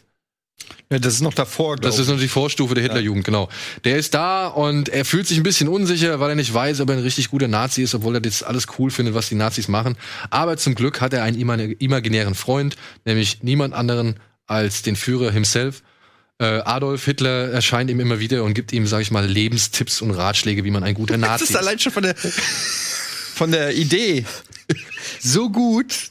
Das ist so ein Geniestreich, dass du so einen kleinen, aufstrebenden Hitlerjungen sozusagen hast, der sein groß und äh, das wird ja auch in dem Film so gemacht. Er wird ja wirklich wie so ein Superheld verehrt, der Adolf Hitler. Ja. Und Posterboy. Äh, er ist wie so ein Posterboy, Posterboy. ja. Es ist eine so geniale Idee, finde ich. äh, Muss ich wirklich sagen. Also ich Ja, aber, und ich glaube, so viel kann ich erzählen, die Grundfesten dieses kleinen Jungen werden, also seine Nazi, kleine Nazi-Welt wird ins Wanken gebracht, als er feststellen muss, dass sich in seiner Wand ein Mädchen versteckt. Eine Jüdin. Ja, die sonst immer mit Gedankenkraft irgendwie alle anderen kontrollieren und irgendwie ganz haarig sind oder welche, irgendwelche andere Propagandalügen, die er halt schon irgendwie so verinnerlicht hat. Und ja, dieses Mädchen, ähm, entspricht so gar nicht diesen Bildern, die die Nazis ja doch so ja, die gerne freunden sich an. ja, und genau. Und dadurch entsteht so eine Situation aus, ja, mein Freund Adolf und Tagebuch der Anne Frank und irgendwie als Anti-Hass-Satire, sag ich mal, verpackt. Und gleichzeitig, und was ich sehr charmant fand, finde ich aber auch, dieser Film ist auch ein sehr schönes Plädoyer an alleineziehende Mütter. Also, das ist bei mir auch so ein bisschen, hat mich das erreicht. Und äh, ja, daraus entsteht ein Film, der ziemlich viel auf einmal ist. und ich glaube, dafür ist auch da, da, da lässt er sich am leichtesten angreifen. Weil, glaube ich, viele Leute dann irgendwie sagen, ja, aber das hätte man, hätte man besser machen können oder hier hätte man vielleicht irgendwie den Fokus drauf setzen können. Oder am Ende ist es vielleicht doch nicht so böse, wie man sich vielleicht erhofft hat. Wie habt ihr das gesehen? Ich habe zwei Meinungen zu dem Film, weil wenn man den Trailer schaut, erwarte ich eine komplett satirische Komödie. Ähm, also wir haben den ja letztes Jahr alle geguckt, oder? Ja, Also ähm, ist ja schon ein bisschen her. Ich muss mir erstmal wieder Gedanken machen, was war denn noch mal in diesem Film. Ähm, ich finde, ich finde halt, wenn du mit der Erwartung reingehst, das, was du in dem Trailer siehst, nämlich die ganze Zeit dieses Zusammenspiel zwischen Jojo und Adolf Hitler, also Tiger Waititi, das ist ja gar nicht so im Film. Und, und wenn du nur mit dieser, ah, das wird jetzt richtig witzig die ganze Zeit, mit dieser Einstellung reingehst, was ich nach dem Trailer gedacht habe, dann könntest du enttäuscht werden, glaube ich, weil es äh, ja dann doch ein bisschen umschwingt innerhalb der Story und ja irgendwie so ein Mix ist aus zu versuchen, dramatische Ereignisse in ein anderes Setting zu setzen von, von der Erzählweise und, und einfach immer wieder komödiantische Varianten einzubauen und trotzdem eine sehr tragische Zeit darzustellen. Was ich wiederum sehr, sehr gut finde. Also hätte ich den Trailer vorab nicht gesehen, wäre ich nicht so zwiegespalten. Würde ich jetzt den Trailer rausnehmen aus meinem Gedächtnis, würde ich sagen, ist, ist, ist dieser Film ein wunderschöner Film, um zu zeigen, wie es damals vielleicht auch für Kinder war, wenn sie halt immer wieder gehört haben, Juden sind schlecht, Juden äh, beeinflussen dich, etc. Ähm, und, und das wird da echt schön inszeniert. Habtet ihr das Gefühl, dass es ein bisschen unglücklich ist, dass die Nazis fast in der Regel alle als, sag ich mal, richtige Dummbatze dargestellt werden? Also es gibt ja wirklich keinen so gesehen cleveren Nazi, ne? Also es gibt ja, es sind ja fast alles Idioten. Nö, finde ich jetzt. Also, Ich glaube, das wird aber so überspitzt dargestellt durch einen Nazi. Ja, gut. der größte Idiot ist natürlich der, der ihm da halt irgendwie versucht äh, beizubringen, wie man ein guter Nazi ist, so, ja. Aber das will ich jetzt gar nicht in, in Abrede stellen, aber halt jetzt, ich weiß nicht, da gibt's die Szene, die Szene mit Steven Merchant und dann gibt's halt nun mal, ähm, äh, ja, äh, ja, Sam Rockwell? Sam Rockwell und seine ganzen Gehilfen hier, die, wie heißt sie, ähm, Rebel Wilson. Rebel Wilson und Alfie Allen, hier der, der äh, Greyjoy aus, aus Game of Thrones und so weiter. Und das sind ja schon alles irgendwo Trottel. Ja, das sind totale Trottel und aber die haben ja auch die sie sind ja auch am sag ich mal selbst unter den Nazis an der untersten Nahrungskette. Also sie müssen ja diese völlig nutzlosen Kinder im Prinzip äh, ausbilden äh, zu völlig also das ist ja die haben ja schon ihre eigene Job Description ist ja schon völlig der wird ja dann noch versetzt nach diesem Granatenunfall am Anfang Ja. ähm, und äh, Aber war das damals so? auch Weiß das einer? Was denn? Wurden Kinder damals schon in solche, solche Einheiten, sag ich mal, gezogen, Naja, damit man Hitlerjugend halt, ne? War, war das so? Ja, weil dann, dann finde ich, ist es eher ein, ey, wir, wir wollen jetzt hier zeigen, wie dumm oder wie, wie krass ich mein, das eigentlich schon war damals. Kennst du den, kennst du den Film Die Brücke? Ja, Ja. Also es waren ja auch Kinder. stimmt. Aber da, hier ist es ja so, ich glaube, ich glaube, Tiger Waititi wollte die ganze Zeit einfach nur zeigen, wie viele Dinge da passiert sind, die einfach nur noch zum Kopfschütteln waren und deswegen alles so dumm, äh, dumm wirkte, wie die Nazis halt dargestellt wurden. Ja, ich meine, ich finde, ich fand es insofern interessant, weil ähm, dieses Brainwashing, wenn du so willst, also wenn wie du ein ganzes, äh, eine ganze Nation sozusagen äh, so brainwashing, das muss ja früh im Prinzip anfangen. Ähm, und da gibt's ja dann dieses Bild, wo sie dann so an der Tafel irgendwie einen Juden haben, der mit irgendwie Krakenarmen und wie so ein Fabelwesen irgendwie aussieht. Ähm, also das ist natürlich alles komplett überzeichnet, aber äh, im Prinzip der Kern ist ja schon so, wie schaffst du es, dass Leute wirklich so davon überzeugt sind, dass, äh, dass, dass die so böse und umfassend äh, sind, ähm, dass, dass es der einzige Ausweg daraus ist, die komplette Vernichtung derer sozusagen. Und äh, das ist ne, das wird sich natürlich auf einer satirischen und völlig überhöhten äh, Art gestell, äh, gestellt. Aber was du gesagt hast, stimmt natürlich schon, weil mir ist zum Beispiel auf es fehlen Szenen aus dem Trailer. Also zum Beispiel diese Szene im, im, in der Bücherei wo ähm, er sagt, don't shush me. Sch- Ähm, ja. Und dann da noch so aus rumgeht. Die gibt's im Film überhaupt nicht. Äh, die ist, ab, die ist, die ist äh, anders geschnitten im, im Film, wo man dann schon die Frage stellen kann, also ja, der, also der Trailer ist schon geschnitten wie so ein, da hast du schon das Gefühl, das ist wie so ein Mel Brooks-Film, sage ich jetzt mal. Und ähm, dann passieren aber auch Sachen, auch wenn dann das Kind so die Erhängten sieht und so. Also es gibt schon Szenen, wo, ähm, wo, wo es auch schon ja, schon einen auch äh, in die Magengrube äh, geht. Aber ich finde das nicht verwerflich. Ich finde es eigentlich auch dann die hohe Kunst, so einen Film dann.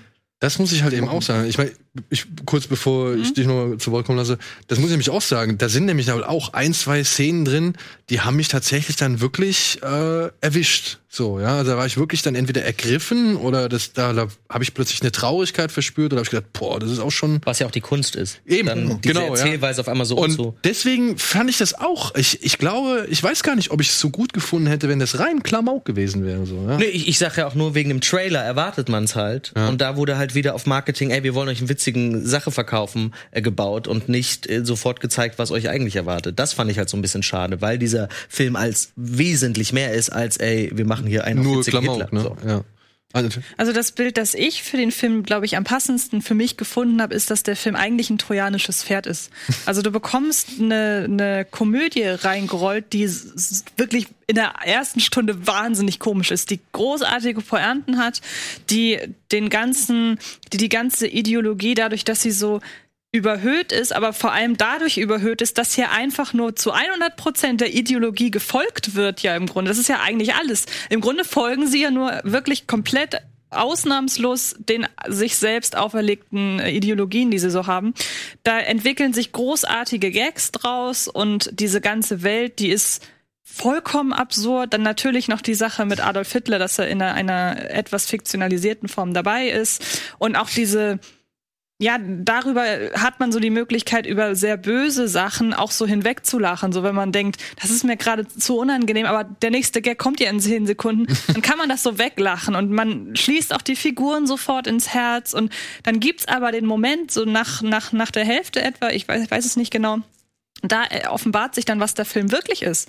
Und in dem Moment hast du ja aber schon die Figuren ins Herz geschlossen und du bist eigentlich darauf klargekommen, dass ich mich die ganze Zeit davon distanzieren kann und plötzlich geht das aber nicht mehr. Und äh, du bist immer noch bei den Figuren, aber plötzlich werde ich damit konfrontiert. Plötzlich kann ich mich davon nicht mehr distanzieren. Plötzlich kann ich das nicht mehr weglachen. Und trotzdem bin ich so sehr in den Film involviert, dass ich mich plötzlich auf eine sehr unangenehme Art und Weise damit auseinandersetzen muss. Und trotzdem bringt Taika Waititi das dann immer noch fertig, dass obwohl dann dieser tonale Wechsel stattfindet, trotzdem nicht alles total trist ist. Er hat immer noch einige Szenen, wo dann eine Poernte kommt und so weiter, was ich da dann wiederum eine sehr, sehr große Kunst finde. Und ich weiß nicht, ob das tatsächlich von dem Verleih ein sehr genialer Schachzug war, zu sagen, wir präsentieren euch eine Komödie und dann haut euch der Film am Ende aber richtig um. Oder ob man da gesagt hat, was du gerade meintest, das ist einfach besser zu vermarkten so. Aber ich muss tatsächlich sagen, der Trailer hilft meiner Ansicht nach dem Film sogar in seiner Wucht, die er dann am Ende entwickelt. weil du meinst, dass alle Leute reingehen in der Hoffnung, dass es eine Komödie ist und Mhm. Ja. dann aber tatsächlich nochmal vor Augen führt bekommen, dass es doch Genau. scheiße war. Ja, aber ich meine, es ist ja auch, es muss ja nicht ein Entweder-Oder sein. Also man muss ja nicht so in Schubladen denken, sondern es ist einfach ein Film, der eine Story erzählt. Und äh, in dieser Story, äh, es gibt halt diese unfassbare Wahrheit. Und ähm, in, das ist ja auch zum Beispiel, das Leben ist schön, ist ja auch so, der, der spielt natürlich jetzt auf eine andere Art und Weise damit, ne? Aber da gibt's ja auch Stellen, die lustig sind oder so. Und ich finde, ähm, das schon insofern auch gut, dass es, dass es dann eben ernster wird oder am Ende auch noch mal ist, weil ähm, weil einem das einfach zeigt, ey, so dumm das alles gerade war, was ihr gesehen habt, aber das ist näher an der Wahrheit dran, als einem eigentlich lieb Ja. ist, weil diese Ideologie, die so bescheuert ist, dass man sie eigentlich nur als einen Joke heutzutage wahrnehmen kann, die gibt es oder die gab es oder gibt's immer noch teilweise, aber äh, die, die war damals natürlich einfach, und das ist ja die Basis für die Gags, sind ja wirklich die wahren Geschehnisse. Ne? Also die Hitlerjugend hat er sich ja nicht ausgedacht, also irgendwelche Kinder, die blind folgen Ja. und lernen, wie man den Juden umbringt oder den Feind, ähm, sondern das gab es ja. Ja. Und, und das ist ja eigentlich das Absurde und das ist halt auch einfach dann Tragikomik in dem Sinne, dass du sagst, okay, ähm, die Wahrheit ist so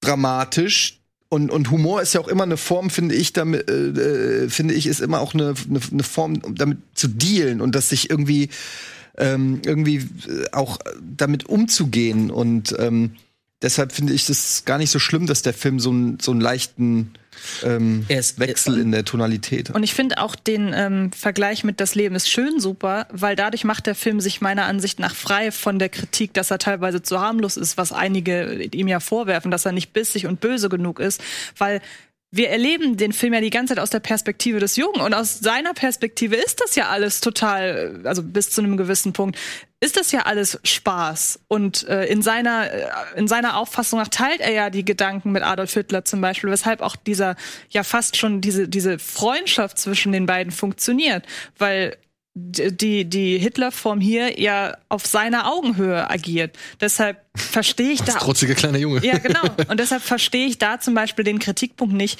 dass der Film nicht bissig genug ist. Ja. Weil, Ich habe jetzt, ich habe jetzt schon ziemlich viel gelesen. Es geht, natürlich sagen halt viele Leute, die jetzt A zum einen noch davon betroffen sind oder irgendwie, sag ich mal, noch aus Erinnerungen zehren oder, oder sich vielleicht auch intensiver mit dem ganzen Thema beschäftigen, dass die sagen, ja, der Film ist halt ein bisschen zu einfach, er ist nicht so oder differenziert genug oder dass das halt wieder die typisch amerikanische Perspektive ist, weil sie es halt nie genau, äh, sag ich mal, sich nie so genau für die tiefe Materie interessieren oder sowas. Ich habe auch mal eine, eine Sache gelesen, die fand ich ganz interessant. Da hat sich jemand sehr an dem jungen jüdischen Mädchen gestört, die, die halt in der Wand sitzt, weil ähm, dadurch halt eben sag ich mal, also das wäre ein zu schwacher und zu einfacher Ableiter für all das, was äh, was die Juden halt miterlebt haben in diesem Krieg, so ja. Und ich wie gesagt, ich kann auch bis zu einem gewissen Grad immer das irgendwo nachvollziehen und versuche das zu verstehen oder versuche das zu respektieren und, und, und respektiere das auch, wenn Leute so denken. Aber die Frage, ob man sich darüber lustig machen soll oder darf, ähm, die haben schon ganz andere Leute beantwortet und das schon zu viel früheren Zeiten. Das war ein Chaplin, das war ein Lubitsch und wie du es auch schon gesagt hast, waren Mel Brooks. Die haben halt auch schon Quatsch und und und. Es musste ja auch in, in, in die Geschichte passen, was das Mädchen dann erlebt hat und was nicht.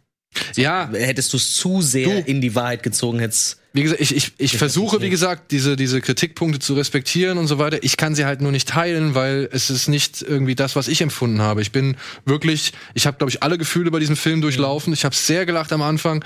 Ich habe mich sehr über visuelle Ideen auch gefreut, die Taika Waititi da teilweise, sag ich mal, stattfinden lässt. Ich habe mich darüber gefreut, wie er immer wieder deutsche Wörter in sein englisches Adolf, äh, in seine englischen Adolf-Dialoge eingebaut hat. Und wie gesagt, dann gab es da einen Moment, der hat mir wirklich die Schuhe ausgezogen, auch weil er halt inszenatorisch so schön aufgebaut wird.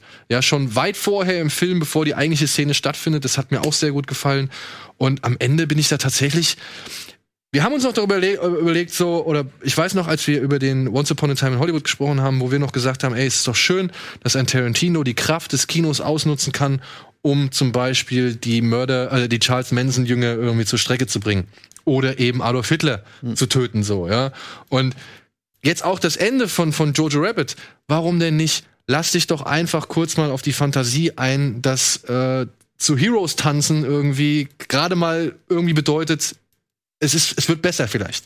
Ja, es ist irgendwie eine kleine Hoffnung vorhanden. Und ich finde, das kann man dem Film ruhig zugestehen. Auch wenn er vielleicht nicht irgendwie der, der, der, der ja, differenzierteste Film ist oder der, der feinsinnigste Film. Aber das wollte er, glaube ich, auch nicht. Oder? Also Glaube ich auch nicht, weil wen erreichst du denn damit? Ja. Ja, vor allen Dingen, du kannst ja nicht sagen, es gibt zu der Thematik immer nur ein Genre Film oder eine.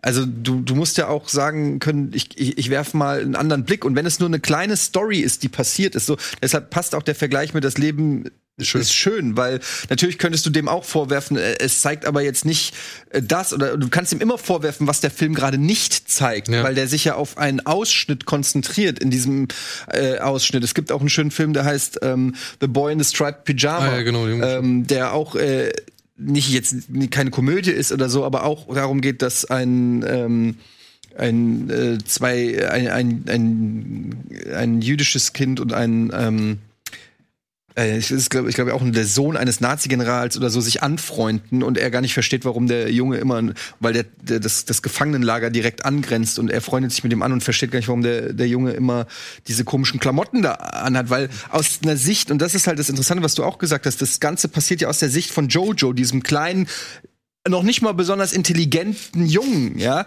ähm, der ja wirklich so äh, noch nicht mal ein smarter Zehnjähriger ist und einfach irgendwie in diese in dieses in diese Nazi-Welt äh, wächst. Und ist für den ist es halt normal, weil der halt gebrainwashed ist. Und diese Perspektive zu erzählen, finde ich erstmal äh, total was Neues und Interessantes. Und dann kann man dem natürlich dann nicht immer vorwerfen, dass aus der Perspektive de, des Jungen, dass er das gesamte Ausmaß des Holocaust darstellt und äh, wiedergibt, weil das ist halt in dem Fall nicht die Geschichte, die erzählt wird. Ja.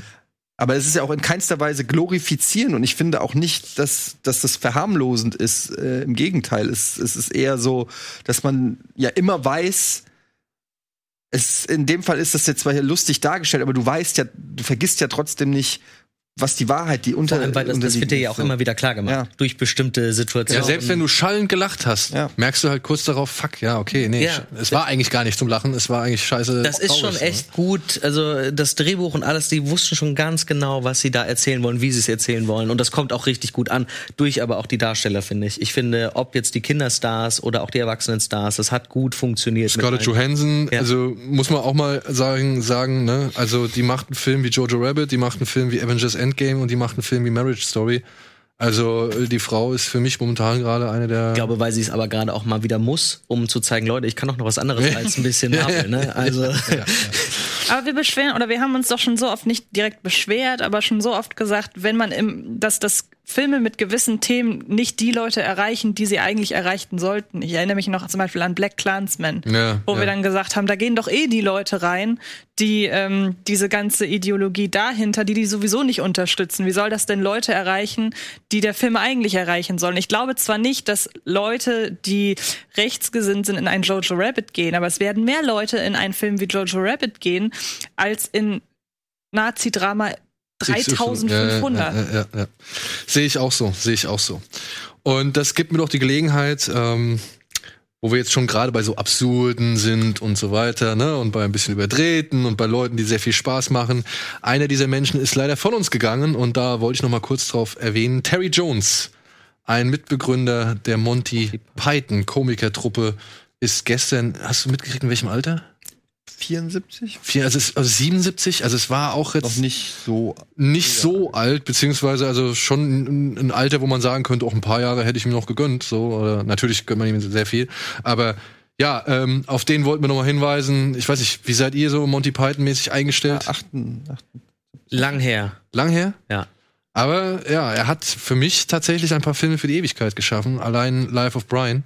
Das, das sind halt Filme zu einer Zeit, wo ein ganz anderer Humor in Filmen noch funktioniert hat, auch durch die leichte Slapstick manchmal. Ähm, Ja, für mich sind die auch in Erinnerung. Das sind Filme, die du immer wieder gucken kannst, auch heute noch. Aber ich habe sie ewig nicht gesehen. Also, auch das Leben des Brian ich- habe ich, glaube ich.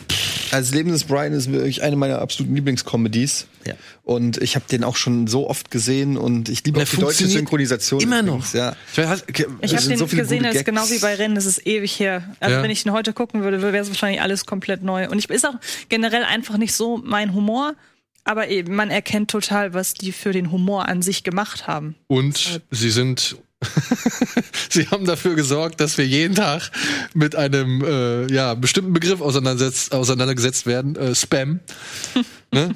Also ist auch noch mal ein Verdienst, äh, mit dem wir tagtäglich zu tun haben. Den kann man auch auf die Kosten der Monty Pythons irgendwie setzen so. Ist hier etwa Vibesbild? Nein, nein, nein. nein, nein, nein, nein. Aber das ist doch das Ding. Das ist, das ist das Schöne. Weißt du, ich meine, in so, sag ich mal, einer bestimmten Altersgruppe, du kommst irgendwo hin, du sagst irgendwie einfach nur Spalter und plötzlich hast du sie alle, die dann halt. Aber äh, ja, nicht nur das, ich finde auch einfach, der Humor ist die eine Sache, wenn du die Leben des Brian anguckst, das ist 40 Jahre alt. Ja, funktioniert Und die. Thematiken, die dort behandelt werden, der, wenn du jetzt einfach nur mal den Gaza-Konflikt nimmst oder so, ja, oder auch das Frauenbild im Islam zum Beispiel, sind so Themen, die da angeschnitten werden, oder Religionen im, im nee, jetzt mal keine spezifische, aber generell das, das blinde Volk, wenn es heißt, Volk der, äh, Volk der Sandalen, und er sagt so, nein, folgt mir nicht. Dann so, äh, folgt ihm. Und also einfach, also, da werden auch thematisch werden so viele äh, meiner Meinung nach äh, Themen angeschnitten, die auch heute noch kontrovers diskutiert werden auf eine humorvolle Ebene. Und auch da sind wir wieder beim Thema,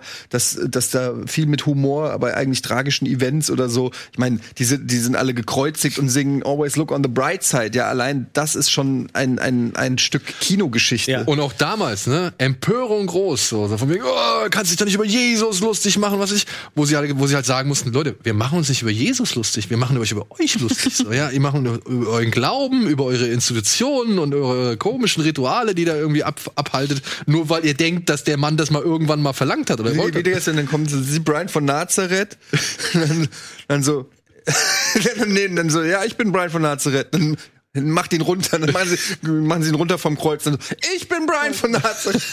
Meine Frau ist Brian. Das war schon guter Humor, den, der, der geliefert wurde in den ganzen Filmen, aber die Volksfront, so die Volksfront wurden. von Judäa. Ja. Da sind schon viele gute Themen, die da angekratzt werden. Ja, deswegen äh, auch von uns nochmal ein stiller Abschied an einen großartigen Comedian, der für viele schöne Stunden gesorgt hat. Und ich meine auch Flying Circus kann man sich auch immer wieder angucken und und hier ähm, Sinn des Lebens, die Szene mit dem Dicken, der ins Restaurant geht. Ritter der Kokos. Ritter des Kokos, ja sowieso, sowieso. Ja. Oft auf RTL 2 gesehen. Ja. Aber ist doch schön, dass der Film. Guck mal, die werden immer noch wiederholt. Ey, das stimmt, natürlich. Aber ich wüsste jetzt nicht, ich wüsste jetzt keinen Streaming-Anbieter, der mir die liefert. Vielleicht Amazon, aber ey, wüsste ich jetzt nicht direkt. Netflix hat was. Echt? Ich meine auch. Ja? Ich finde, das sind echt Filme, die man, die man vor allem auch so in den kalten Wintertagen immer gut gucken kann. Ja. Ähm, es ist ein guter Humor, den kann man nicht immer, also den, ich verstehe jeden, der den nicht hundertprozentig mag, Leben aber Brian, ich finde, dass es heute sowas nicht mehr gibt. Also heute diesen Humor in den Film einzubauen, ist schon schwierig. Ja, vor auch allem- in der Art und Weise, wie der Film dargestellt wird. Auch die Kombination mit dem, was du eben schon angesprochen hast, mit dem Slapstick. Ne? Also so auch was, was nackte Kanone und so gemacht haben. Das, das gibt's Das ist heute nicht Also. Ritter der Kokosnuss gibt's, Leben des Brian gibt's, Flying Bei Circus, Netflix? alles bei Netflix. Ey, okay. Vier Seasons Flying Circus gibt's. Wissen wir ja Bescheid, ne? Heute Abend. Das ist doch schön. Kino Wunderbar. Night bei Kino Plus. Wunderbar, wunderbar. Und das können wir jetzt, glaube ich, jetzt noch abhandeln, ne? Eine Sache habe ich mir vorgenommen, dieses Jahr wieder ein bisschen verstärkt durchführen zu wollen. Eine Sache, die wir schon in dieser Sendung hatten, die wir ein bisschen in Vergessenheit gerate, gelassen, äh, geraten lassen haben und die jetzt einfach, ja, wieder aufgefrischt werden soll. Wir möchten gerne die Hausaufgabe zurückbringen. Nur kurz für dich zur Erklärung. Ja, bitte. Die Hausaufgabe ist ein Film, einer von uns oder ein Gast in dieser Sendung oder ein Teilnehmer dieser Sendung sucht sich einen Film aus und gibt ihn so gesehen für alle Anwesenden oder halt eben, in diesem Falle machen wir es jetzt anders, beziehungsweise wir werden es jetzt in Zukunft anders machen, gibt jetzt einen Film auf als Hausaufgabe. Den soll man sich angucken. Unsere Zuschauer haben dann die Möglichkeit, in unserem Forum ihre Meinung zu diesem Film zum Besten zu geben und ein bisschen was zu schreiben. Und dann werden wir es jetzt so machen. In zwei Wochen wollen wir über diesen Film dann reden. Also, jeder von euch hat zwei Wochen Zeit, sich diesen Film anzuschauen, vielleicht ein bisschen was dazu zu schreiben. Und dann in zwei Wochen werde ich jeden Gast informieren, dass, bevor er in diese Sendung kommt, sich bitte diesen Film anschauen muss. Für die heutige Ausgabe haben wir uns einen Film gesucht, der auch relativ leicht zu beziehen ist, aber wir wollen das jetzt ein bisschen mal wieder ins Leben rufen, weil Leute haben ziemlich viele oft danach gefragt. Und wenn das Interesse so hoch ist und äh, die Lust daran, auch mitzuarbeiten, groß ist, dann möchten wir das auch ein bisschen fördern und, und unterstützen. Und dementsprechend kommt die heutige Hausaufgabe dann auch getreu dem Motto Ladies First von Antje. Genau, weil ich habe vor kurzem mal wieder einen Film gesehen, der so unbekannt ist, dass es ihn noch nicht mal auf DVD und Blu-ray gibt, aber auf Netflix. Und zwar äh, Demolition. Der hat in Deutschland den komischen Untertitel Lieben und Leben. Ich hoffe, davon lässt sich keiner abschrecken. Mit Jake Gyllenhaal, mit Naomi Watts. Und worum es geht, brauche ich nicht groß sagen, oder? Das müssen die sollen Leute, jetzt, selber herausfinden. Das sollen die Leute selber herausfinden. Aber wie gesagt, wenn du in zwei Wochen da bist, wäre es super, wenn du den Film bis dahin Den gesehen ich hast. schon lange auf der Liste. Ist Ich habe den nämlich auch schon ewig auf der Liste und Antje hat nämlich extra auch geguckt, dass wir den alle nicht noch nicht gesehen haben. Und dementsprechend könnten wir eine ich drüber fruchtbare gelesen, Diskussion. dass es da um, um einen, glaube ich, depressiven Anwalt oder so geht. Da habe ich gedacht, oh, ist zu anstrengend. Kein Bock. Aber eigentlich habe ich mich, weil der auch gute Wertungen hat und Jake äh, Gyllenhaal ja immer, äh, ich eigentlich fast alle Filme von dem mag. Ähm, ja. Vom ich Regisseur von Dallas Buyers Club unter anderem. Genau. Oder auch Sharp Objects hat er auch gemacht. Also dementsprechend äh, ist auch ein Film, den habe ich schon so Ewigkeit auf der Liste und ich habe Das ist so eine gute Hausaufgabe. Und dementsprechend und ja, ich hoffe darauf, dass einer von euch da draußen so fleißig und und pflichtbewusst und und hilfsbereit ist und vielleicht einen Thread bei uns im Forum erstellt, den können wir auch gerne noch mal nächste Woche dann verlinken, wenn ihr das gemacht habt. Ansonsten machen wir es selbst und verlinken den dann auch.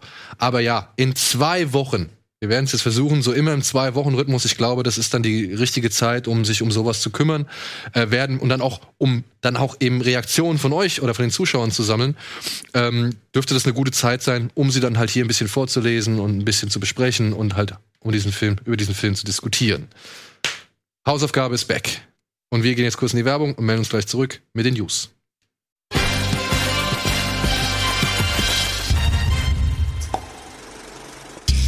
So, willkommen zurück zur aktuellen Ausgabe Kino Plus mit Antje Renn, Etienne und mir. Und da Renn ja der Betreiber einer Seite namens Serienflash ist und eben schon ansetzen wollte und gesagt hat, ey, habt ihr das gesehen, habt ihr das gesehen? Dann sag ich doch einfach mal jetzt hier in deiner Funktion als äh, Serienempfehler, Obwohl wir nicht bei Bada Binge sind. obwohl wir nicht bei Bada Binge bin, hau mal einen raus, weil du hast gesagt, du hast hier irgendwie eine Knastserie und da wir ja schon beim Knastthema waren, Kna Knast ist ein Part dieser Serie. Es ging gerade um Fälschung, um Fake im Internet. ach so, ja, Äh. stimmt.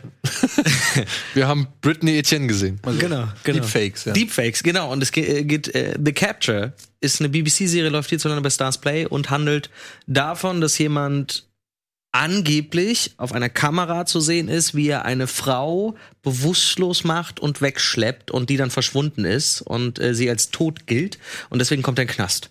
Das Ding ist, die komplette, also er kommt in den Knast und will irgendwie erstmal versuchen, da wieder rauszukommen, etc.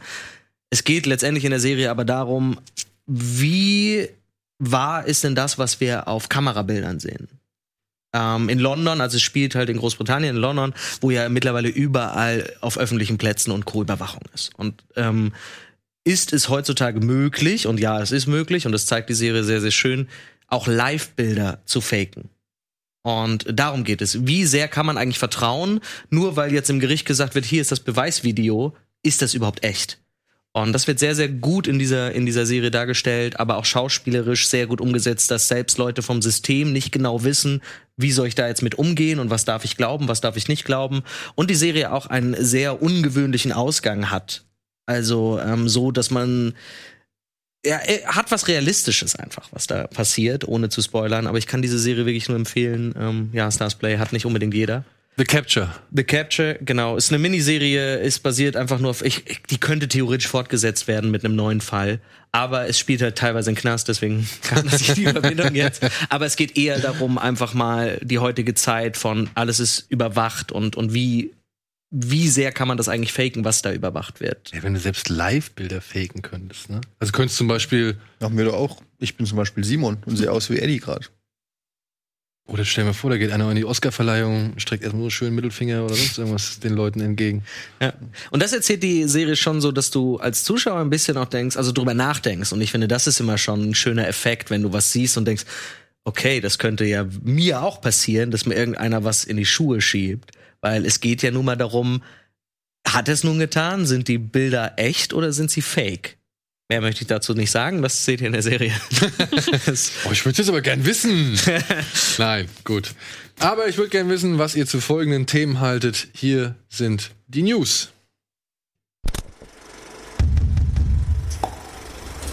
Streaming of Dreams and Madness. Netflix zeigt fast alle Ghibli-Filme. Disney hat den Fuchs gestohlen. 20th Century Fox wird umbenannt. Duh. Billie Eilish singt den neuen Bond-Song. Nachgehakt. Scott Derrickson verlässt die Doctor Strange-Fortsetzung.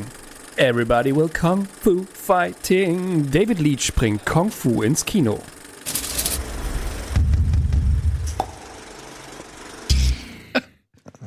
Was denn? Naja. Was denn? Naja, Was denn? schon ein bisschen cringy. Ja, klar. Dafür sind wir hier. Ja.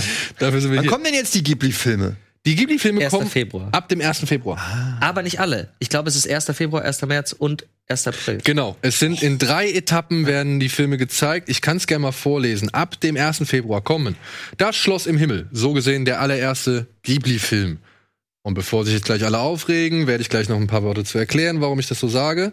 Dann kommt noch mein Nachbar Totoro, Kikis kleiner Lieferservice, Tränen der Erinnerung, Porco Rosso, Flüstern des Meeres und die Chroniken von Erdsee. Finde ich interessant, dass sie die Filme von seinem Sohn da auch mit reingenommen haben. Cool. Ab dem 1. März kommen Noshika, Prinzessin Mononoke, meine Nachbarn die Yamadas, Chihiro, Königreich der Katzen, Arietti und die Legende von der Prinzessin Kaguya. Und ab dem 1. April kommen Pompoko, das freut mich sehr, den fand ich mich sehr lustig. Dann kommen Stimme des Herzens, das wandelnde Schloss, Ponyo, der Mohnblumenberg, wie der Wind sich hebt und der letzte Film des Studios Erinnerungen an Marni. Keine Prinzessin Mononoke? Doch, Mononoke ist dabei. Mononoke kommt ab dem 1. März. Ja. Es fehlen aber Filme.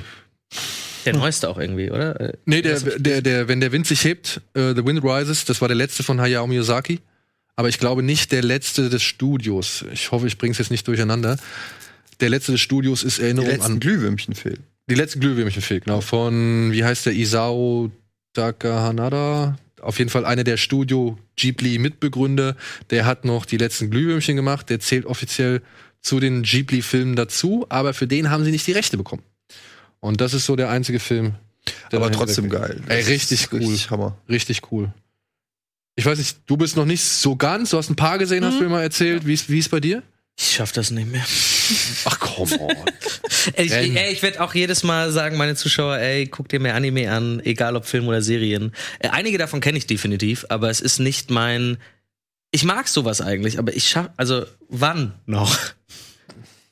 Ja, ich sag mal so, für Klassentreffen 1.0 hat sich ja jetzt keiner gezwungen. Den ne? habe ich geguckt, damit ich äh, sagen kann, Dass er was jetzt besser oder schlechter ist. Ja? äh, jetzt zieh mich hier nicht in den Kakao. Das? Takahata, so heißt der Gründer von, neben Miyazaki, der Gründer von äh, Ghibli. Ja, aber jetzt hast du die Gelegenheit.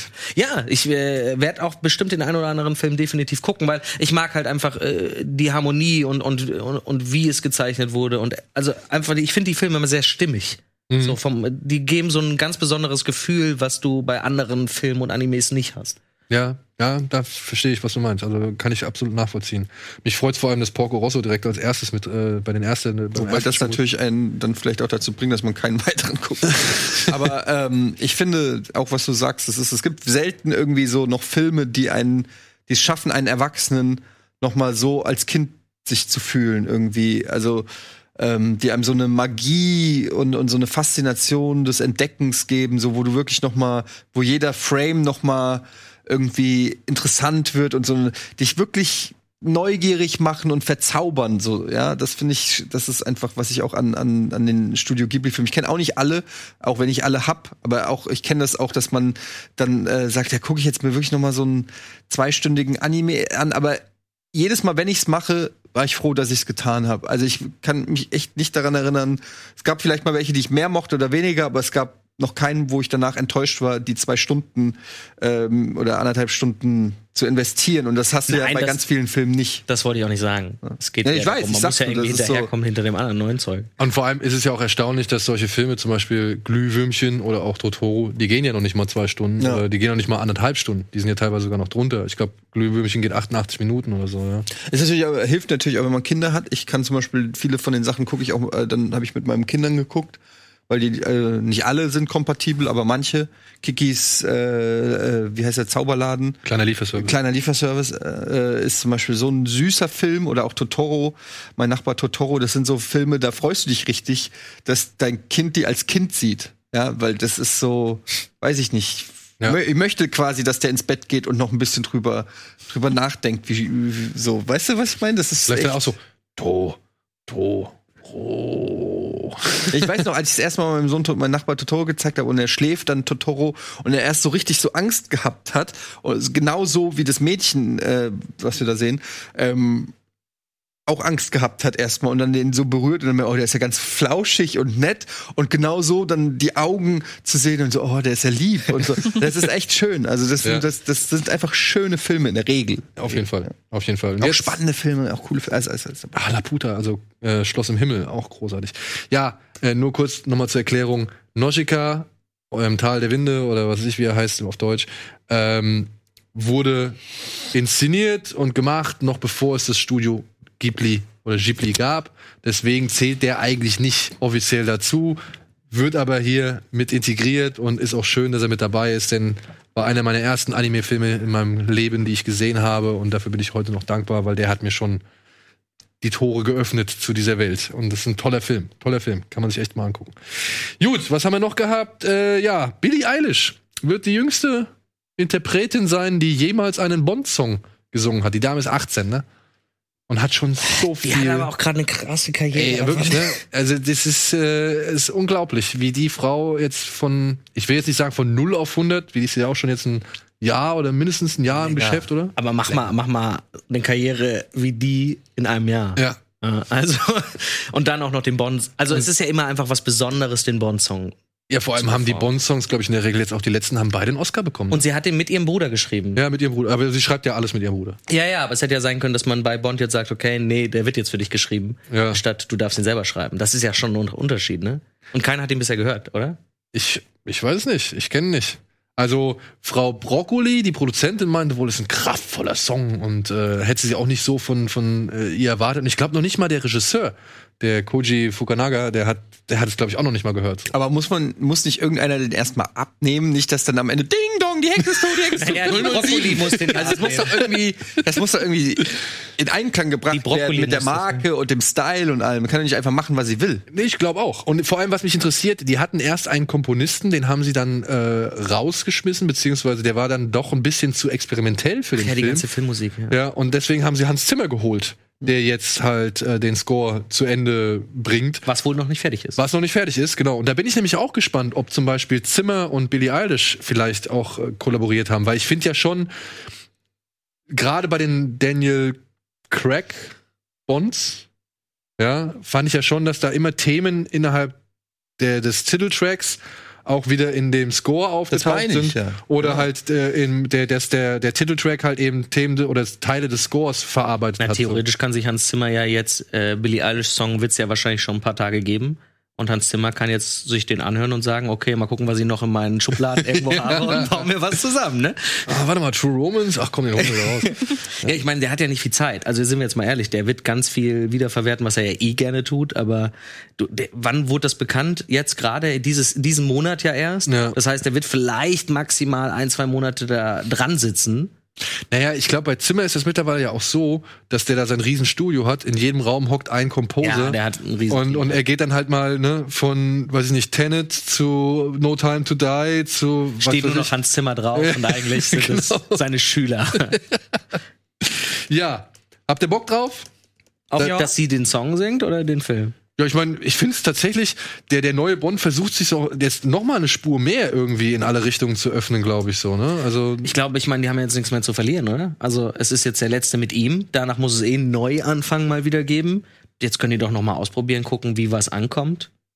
ja, ja, ich weiß nicht, nichts zu verlieren ist bei so einem 100 Millionen Dollar Nein, Projekt. aber du, das ist doch ein James Bond Film. Die Leute gehen trotzdem ins Kino. Nachdem die jetzt Christoph Waltz noch mal wieder im Trailer gesehen haben, Ja. ist halt klar geht man noch mal ins Kino. Finde ich schade, dass der schon im Trailer zu sehen war. Ja, aber auch da glaube ich, haben sie es gemacht, damit die Leute ja in diesen letzten James Bond Film mit ihm gehen. Weil es ist nun mal der letzte.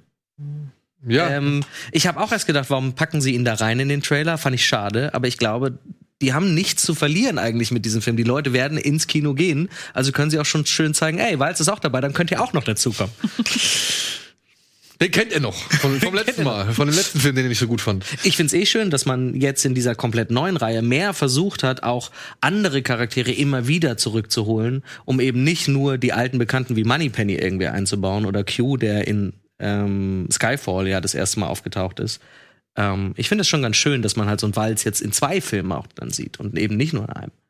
Ja, es, Und auch, es, es ähm, gibt dem Seriencharakter. Wie heißt sie? Ich, äh, Lea, Lea Seydoux? Genau, auch wieder dabei. Ich finde ich finde das schon ganz cool. Ja. Und Anna de Armas. Anna.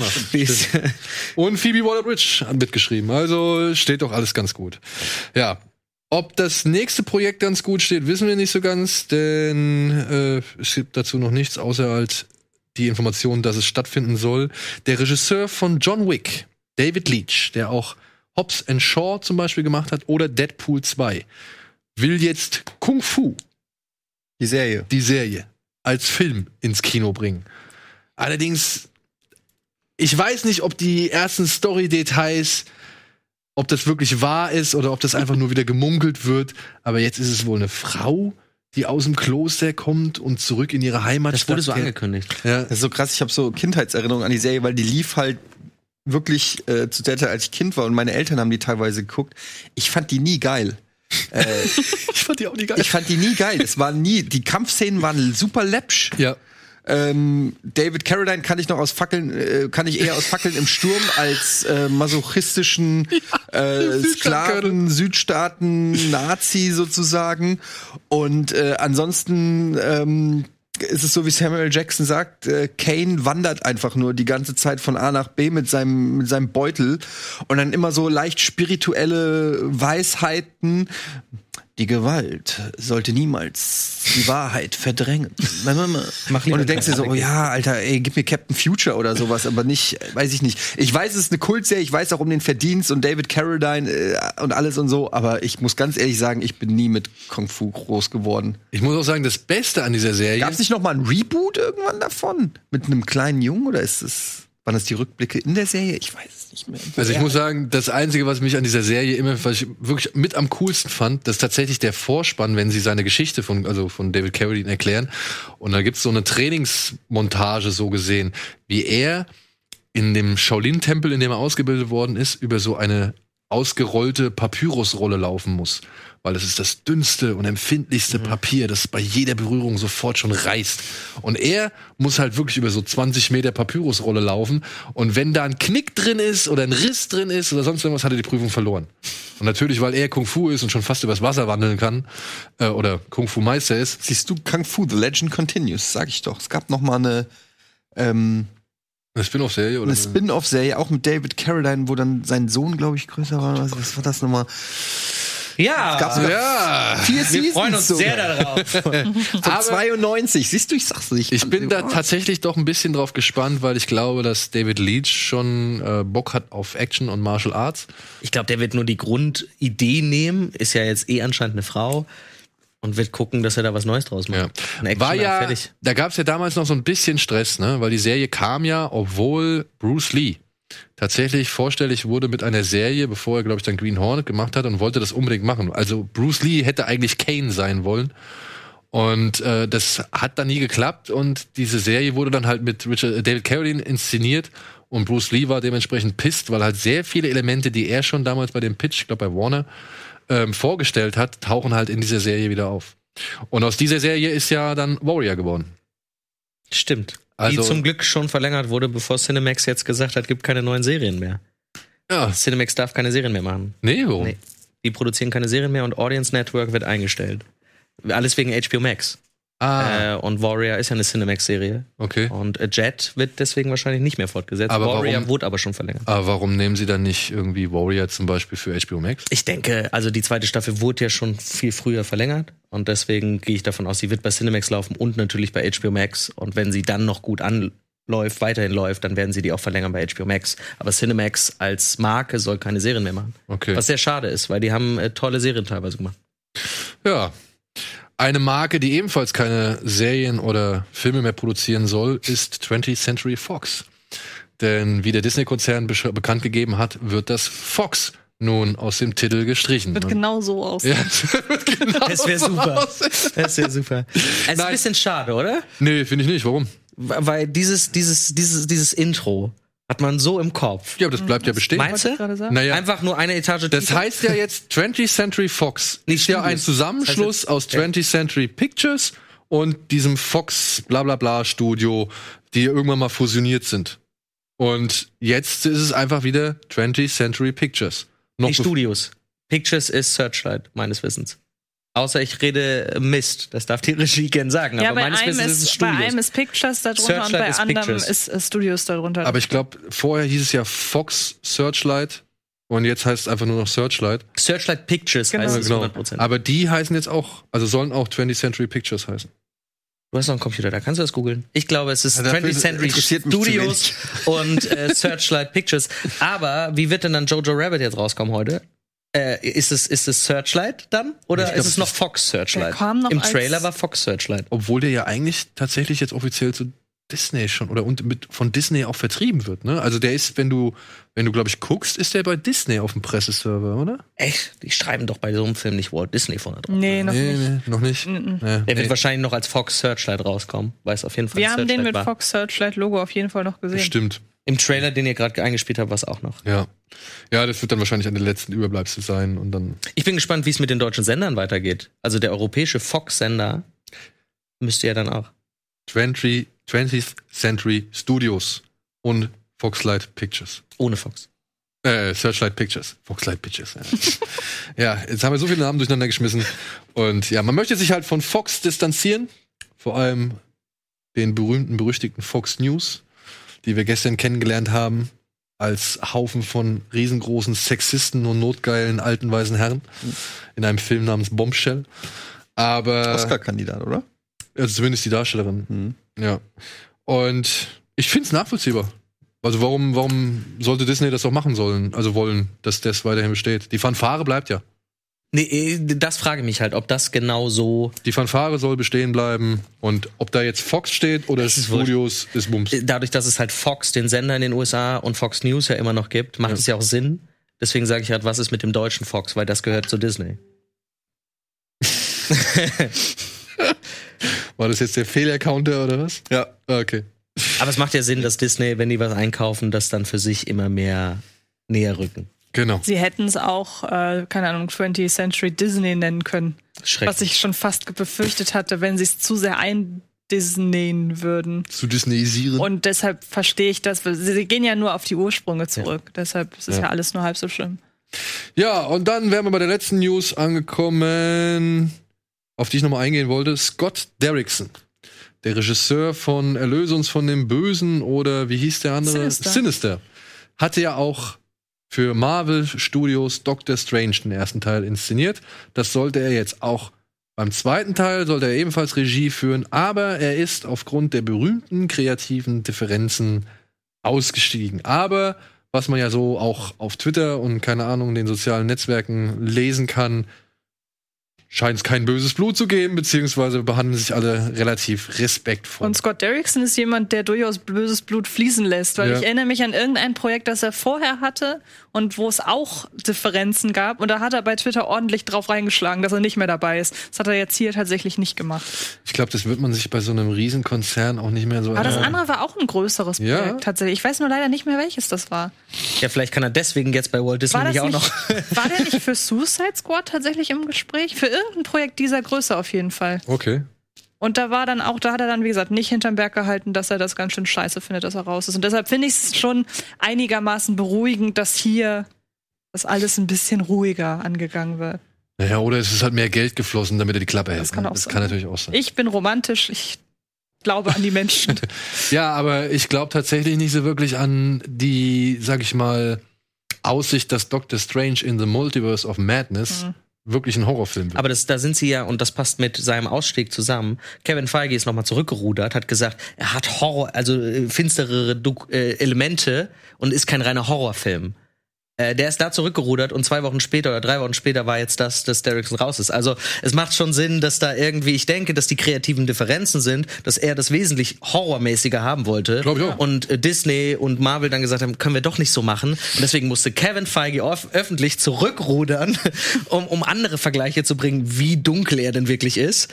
Weil keiner sagt, PG-13 kann ein Horrorfilm sein. So. ja, ey, come on. Also sind wir uns einig, das wird kein Film sein, der kleine Kinder erschreckt, die halt irgendwie Bock Aber haben. sie auf müssen ja langsam in die Richtung. Wenn Blade kommt, Moon Knight kommt, die müssen ja langsam irgendwie uns mal was Dunkleres erzählen. Müssen sie? Ich weiß nicht, ob, ob ein Blade.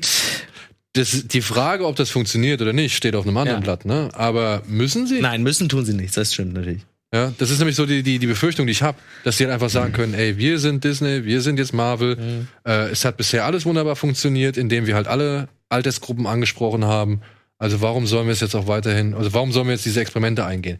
Wenn, dann könnte ich mir eher vorstellen, dass die eben sowas wie Blade zum Beispiel, dass die das auslagern. Dass sie sagen, ey, von mir aus kann jetzt äh, 20th Century Studios oder was weiß ich, oder irgendwie Disney Dark oder, oder Marvel Dark oder was weiß ich, oder Marvel Noir, was weiß ich, dass die halt solche Sachen machen können. Aber ich glaube, in diesem bestehenden Universum, weil dieses Multiverse of Madness soll ja jetzt auch die Tour, Tore und Türen Ja. und Tore öffnen für Loki und für WandaVision und ich glaube für noch eine Serie so. Und ich kann mir nicht vorstellen, dass da ein Element drin deutlich härter und düsterer und unheimlicher ist als der gesamte Rest. Aber dafür machen sie es, glaube ich, auch, damit sie andere Sachen erzählen können auf anderen Wegen. Ja, ich hoffe es. Also ich hoffe es, dass sie wirklich Bei Hulu darf ja auch Hellstorm laufen und genau, angeblich soll genau. das finster Aber vielleicht sein. kommt dann ja genau sowas zu Hulu, oder? Man werde sehen. Ich habe keine Meinung zu dem Thema. Du hast keine Meinung zu dem Thema. Dr. Strange interessiert dich Null. null. Doch, Scarlet Witch spielt mit, Mann. Scarlet Witch, tragende Rolle. Wer, wer ist Scarlet Witch? Elizabeth Olsen, die mit den roten Funken. Die mit dem Roboter, genau, die in Vision, äh, die mit Vision rumknutschen. die eine eigene Serie bekommt dieses Jahr. Freut mich für sie. Cool, guter Karriere-Move. Gut. Wir gehen in die Werbung und melden uns gleich noch ein paar Trailern zurück.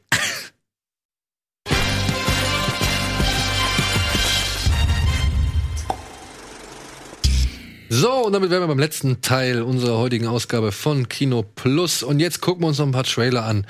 Und als allererstes möchten Antje und ich euch einen Trailer ans Herz legen äh, und gleichzeitig damit auch den Film, der damit verbunden ist, weil wir diesen Film bereits gesehen haben und tatsächlich wirklich beide echt angetan waren von dem Film. Ach, da weiß ich, was kommt. was denn? Dark Waters. Genau. Dark Waters. Ich lese da eure Letterbox-Geschichten, eure komischen Tweets immer. Aber der ist wirklich gut. Muss ich gerade sagen mit den komischen Tweets. Ja, komm mal rein. ähm, ja, gucken wir mal rein in Dark Waters. Der kommt halt leider erst Im April. im April ins Kino. Aber ich hoffe, dass wir halt mit. Ist das nicht eine wahre Geschichte? Das ist eine wahre Geschichte. Und wir hoffen halt, dass wir halt mit Hilfe des Trailers schon mal so ein bisschen Interesse und, und Neugier wecken können, damit die Leute halt sich den Film auf die Watchlist setzen. Ihr habt ihn also schon gesehen? Ja. So, I defend chemical companies. Genau da. Well, now you can defend me. Er ist großartig, der Farmer. Did you lose? 190. 190 cows. You tell me nothing's wrong here. It's a small matter for a family friend. Help a guy who needs it. Ja, das mal True Motion ausmachen bei dem Fernseher. Ja, ne? Das That's nervt chemicals, I'm telling you. I'm seeing documents. I don't understand. They're hiding something. That chemical. What if you drank it? Drank it? It's like saying, what if I swallowed a tire? What if whatever's killing those cows is in the drinking water? At DuPont, better living through chemistry. It's our DNA. You need to tell me what in the hell's going on. DuPont is knowingly poisoning 70,000 Ich habe Anne Hathaway am Anfang nicht erkannt. 40 years. Mit dieser Frisur und wie sie so auch dann zu sehen war und gespielt hat. Ich habe sie nicht erkannt. Ist ja kein Oscar-Contender? Know. Und das ist die allergrößte Frechheit. Ist in Amerika schon gelaufen? Ja. Informant. Isn't that right? Isn't that right? Isn't that right? Yes. They have all the money, all the firepower, and they'll use it. I know. I was one of them. Den. Our government is captive to DuPont. Ich habe They're letztes Mal schon trying to gedacht. force you to make me stop. He was willing to risk his job, his family, for a stranger who needed his help. The system is rigged. They want us to think it'll protect us. We protect us. We do.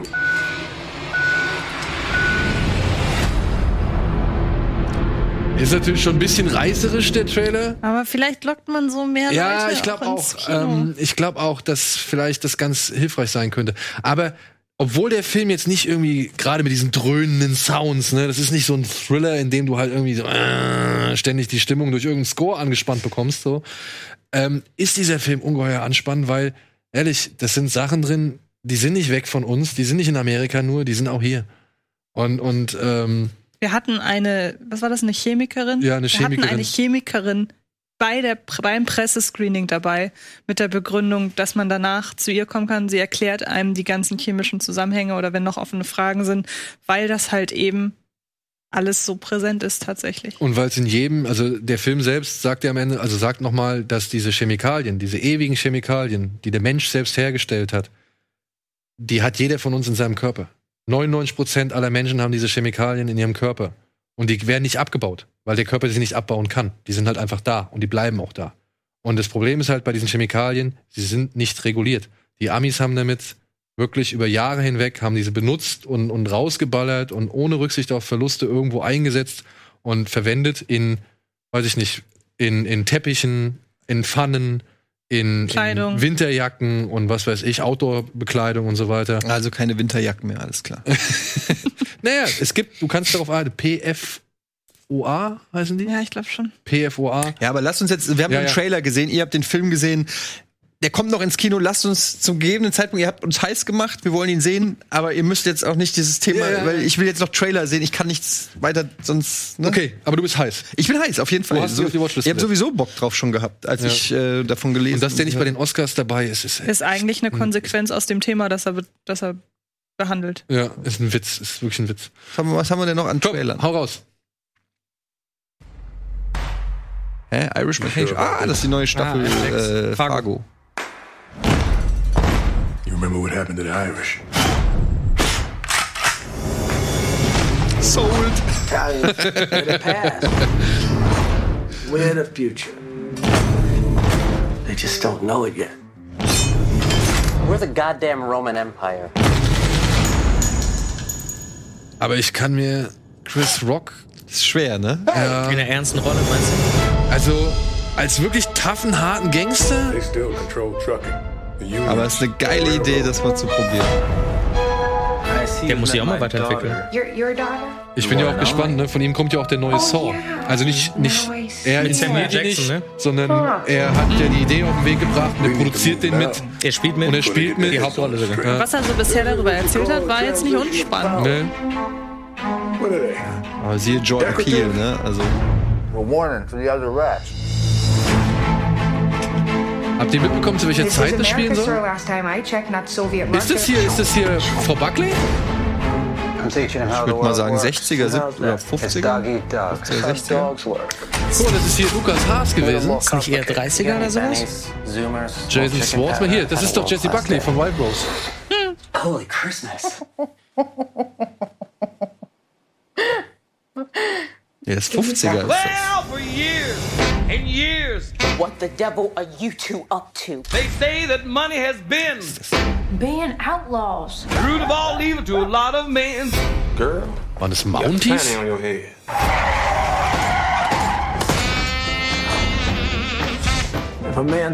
Es reicht aber auch, oder? Ich meine, ich bin ja schon verkauft. Timothy Oliphant. Timothy Olyphant ist auch mit am Start. To the chase. Now money is short, time If is you long. like the setup, If you have you're more, gonna love the punchline. Are we good? You tell me.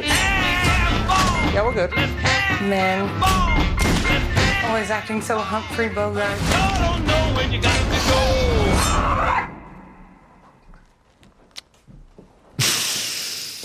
I'm gonna slow pump some babies into your daughter one at a time and twice on Sundays. Ja, Got a funny way of talking. I'm from Minnesota, land of a thousand lakes. Jesse Buckley als koksende Krankenschwester. Nicht schlecht. Sehr interessant. Wieder eine komplett äh, andere Richtung als. Also ich muss dazu sagen, ich habe die dritte Staffel immer noch nicht zu Ende geguckt. Aber das werde ich noch äh, nachholen. Aber die kam nicht so gut an, die dritte, ne? Also die ist Mit dem allgemein doppelten als Ewan nicht, McGregor, ja. wird als allgemein nicht so stark Mich angesehen. auch so ne? ein bisschen verloren, leider. Aber ich habe erst drei Folgen oder so. Ich Aber das ist das Schöne bei Anthology-Serien. Jetzt Jede ist es egal, ne? Du kannst ja einfach gucken. Ja. Aber hatte gerade einer von euch beiden Jordan Peele erwähnt? Ich. Ist das von ihm? Nein, aber ich habe so. nur gemeint, weil Chris Rock ja auch eigentlich ein Comedian ist, so wie Jordan Ah, Peele okay. und dann ins Horrorgenre gewechselt Ja. ist. Äh. So, Alvin, dann zeig uns doch noch mal bitte die Trickfilmserie, die jetzt in ihre letzte Staffel geht. Nein, doch nicht. Ach, das ist dieser Franzose. Ja. Äh, wie heißt das? Archer? Ich wollte gerade fragen, ist das Archer? Nee, nee, nee, warte. Aber Archer ist amerikanisch.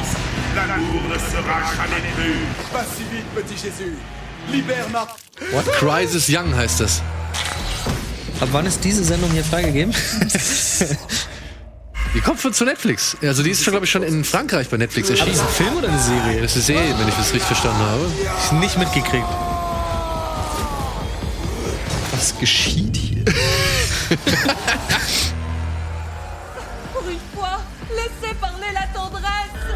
Hat der eine Motorsäge als Penis gehabt? Ich habe es nicht gesehen, aber ich würde es niemals verneinen.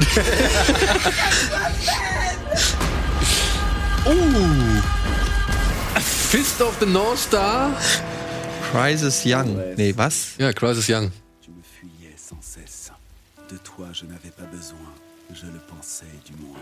So, der Daniel geht jetzt mal an die Tafel und erzählt uns, worum es da geht. ich habe keine Ahnung. Aber nach Love, Sex, nee, Love, Death and Robots bin ich für alles offen, Okay. was, Was an zur Hölle? getrickster Gewalt irgendwie aus irgendwelchen Ländern kommt. Nee, ich meinte eigentlich die andere Trickfilmserie, Alvin, die jetzt äh, ihre letzte Staffel. Ja. Ah. The galaxy will be remade.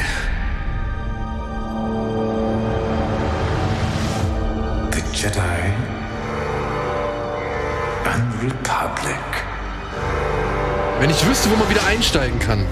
will die. Ich bin irgendwo in der dritten Staffel Da ausgestiegen. steht Kanan. Kanan? Ja? Um die Rebels als Kind steht Kanan da. Okay. We must take. Why would anyone walk away from being a Jedi? We were trained to be keepers of the peace,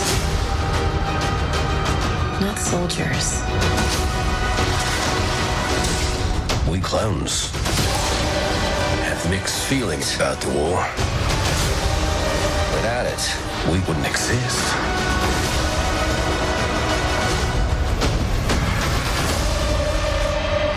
All part of the plan. The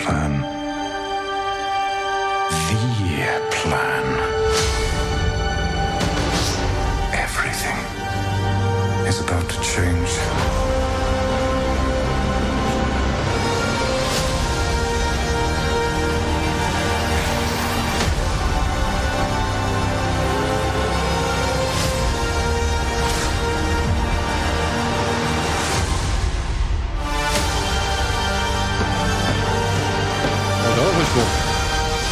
Also auf die Raumschiffschlacht.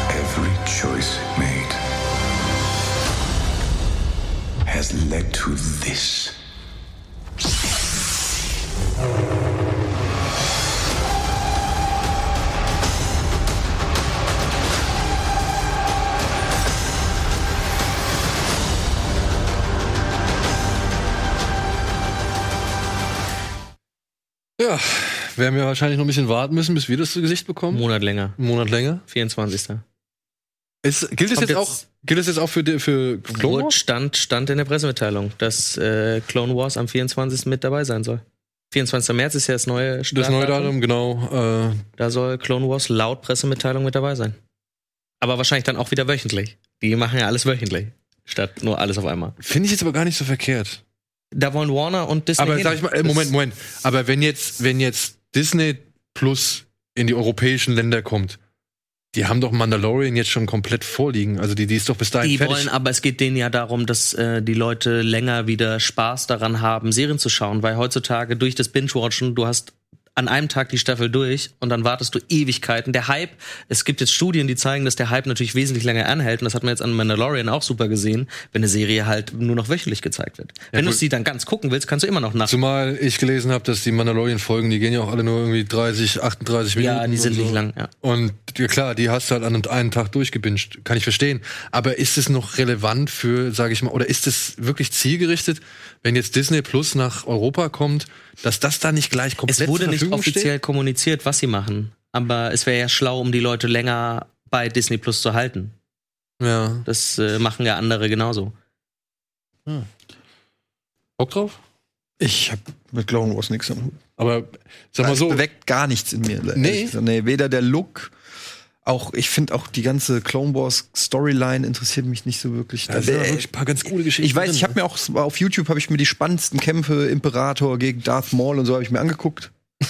Aber ähm, mehr Interesse ist dann. Kann ich, tut Ja, mir leid, okay. ich will es auch niemandem madig machen. Ich finde, da sind bestimmt gute Szenen dabei und alles. Und ich weiß offiziell Kanon und alles, aber ich kann ja nicht lügen. Es interessiert mich trotzdem. Schon krass, dass sie so spät die siebte doch noch bringen. Ein Star Wars Anime hätte ich Bock. Da gibt's ja auch so Ja, da gibt's auch Kurzfilme, diese die finde ich richtig geil, aber dieser CGI viereckige Gesichter Look ist einfach irgendwie Ja. äh, spricht mich leider überhaupt nicht an. Gut, dann machen wir Feierabend? Ja, Oder? ich muss auch. Du musst auch Kinder abholen? Alles klar. Dann, Ren, vielen Dank, dass du äh, dich mal wieder bereit erklärt hast, hier heute Danke für die Einladung. Äh, danke Ja. für den Kinoabend Ja, gestern. ne? gerne. Falls ihr mehr von Rennen wissen wollt, serienflash.de. Gibt's Filmflash noch? Gibt's noch. Gibt's noch, alles klar. ja. weil du, du lässt es immer so nach hinten unten fall- runter. Ja, weil Serienflash der Fokus ist, ne? Ja. Film macht doch jeder. es ist einfach so. Es gibt Ja. beides noch. Ansonsten danke Antje, danke Eddie. Äh, gibt's ansonsten irgendwas am Wochenende, irgendwas Interessantes? Müssen wir noch was erwähnen? Haben wir die Kollegen, haben wir irgendwas Besonderes im Köcher oder Köcher? Welche Kollegen? Naja, die, die hier über uns und so arbeiten und unter uns. Ich, äh, ach so, ob irgendein Event oder was? Genau, meinst? genau, Nee, genau. ist, glaube ich, ausnahmsweise mal ein ganz normaler Wochenende, ein ganz normales Wochenende, wo niemand arbeitet. Ja, alles klar. In diesem Sinne, vielen Dank. Schaut RBTV, geht ins Kino, schaut Serien und ansonsten sehen wir uns spätestens nächste Woche wieder. Tschüss.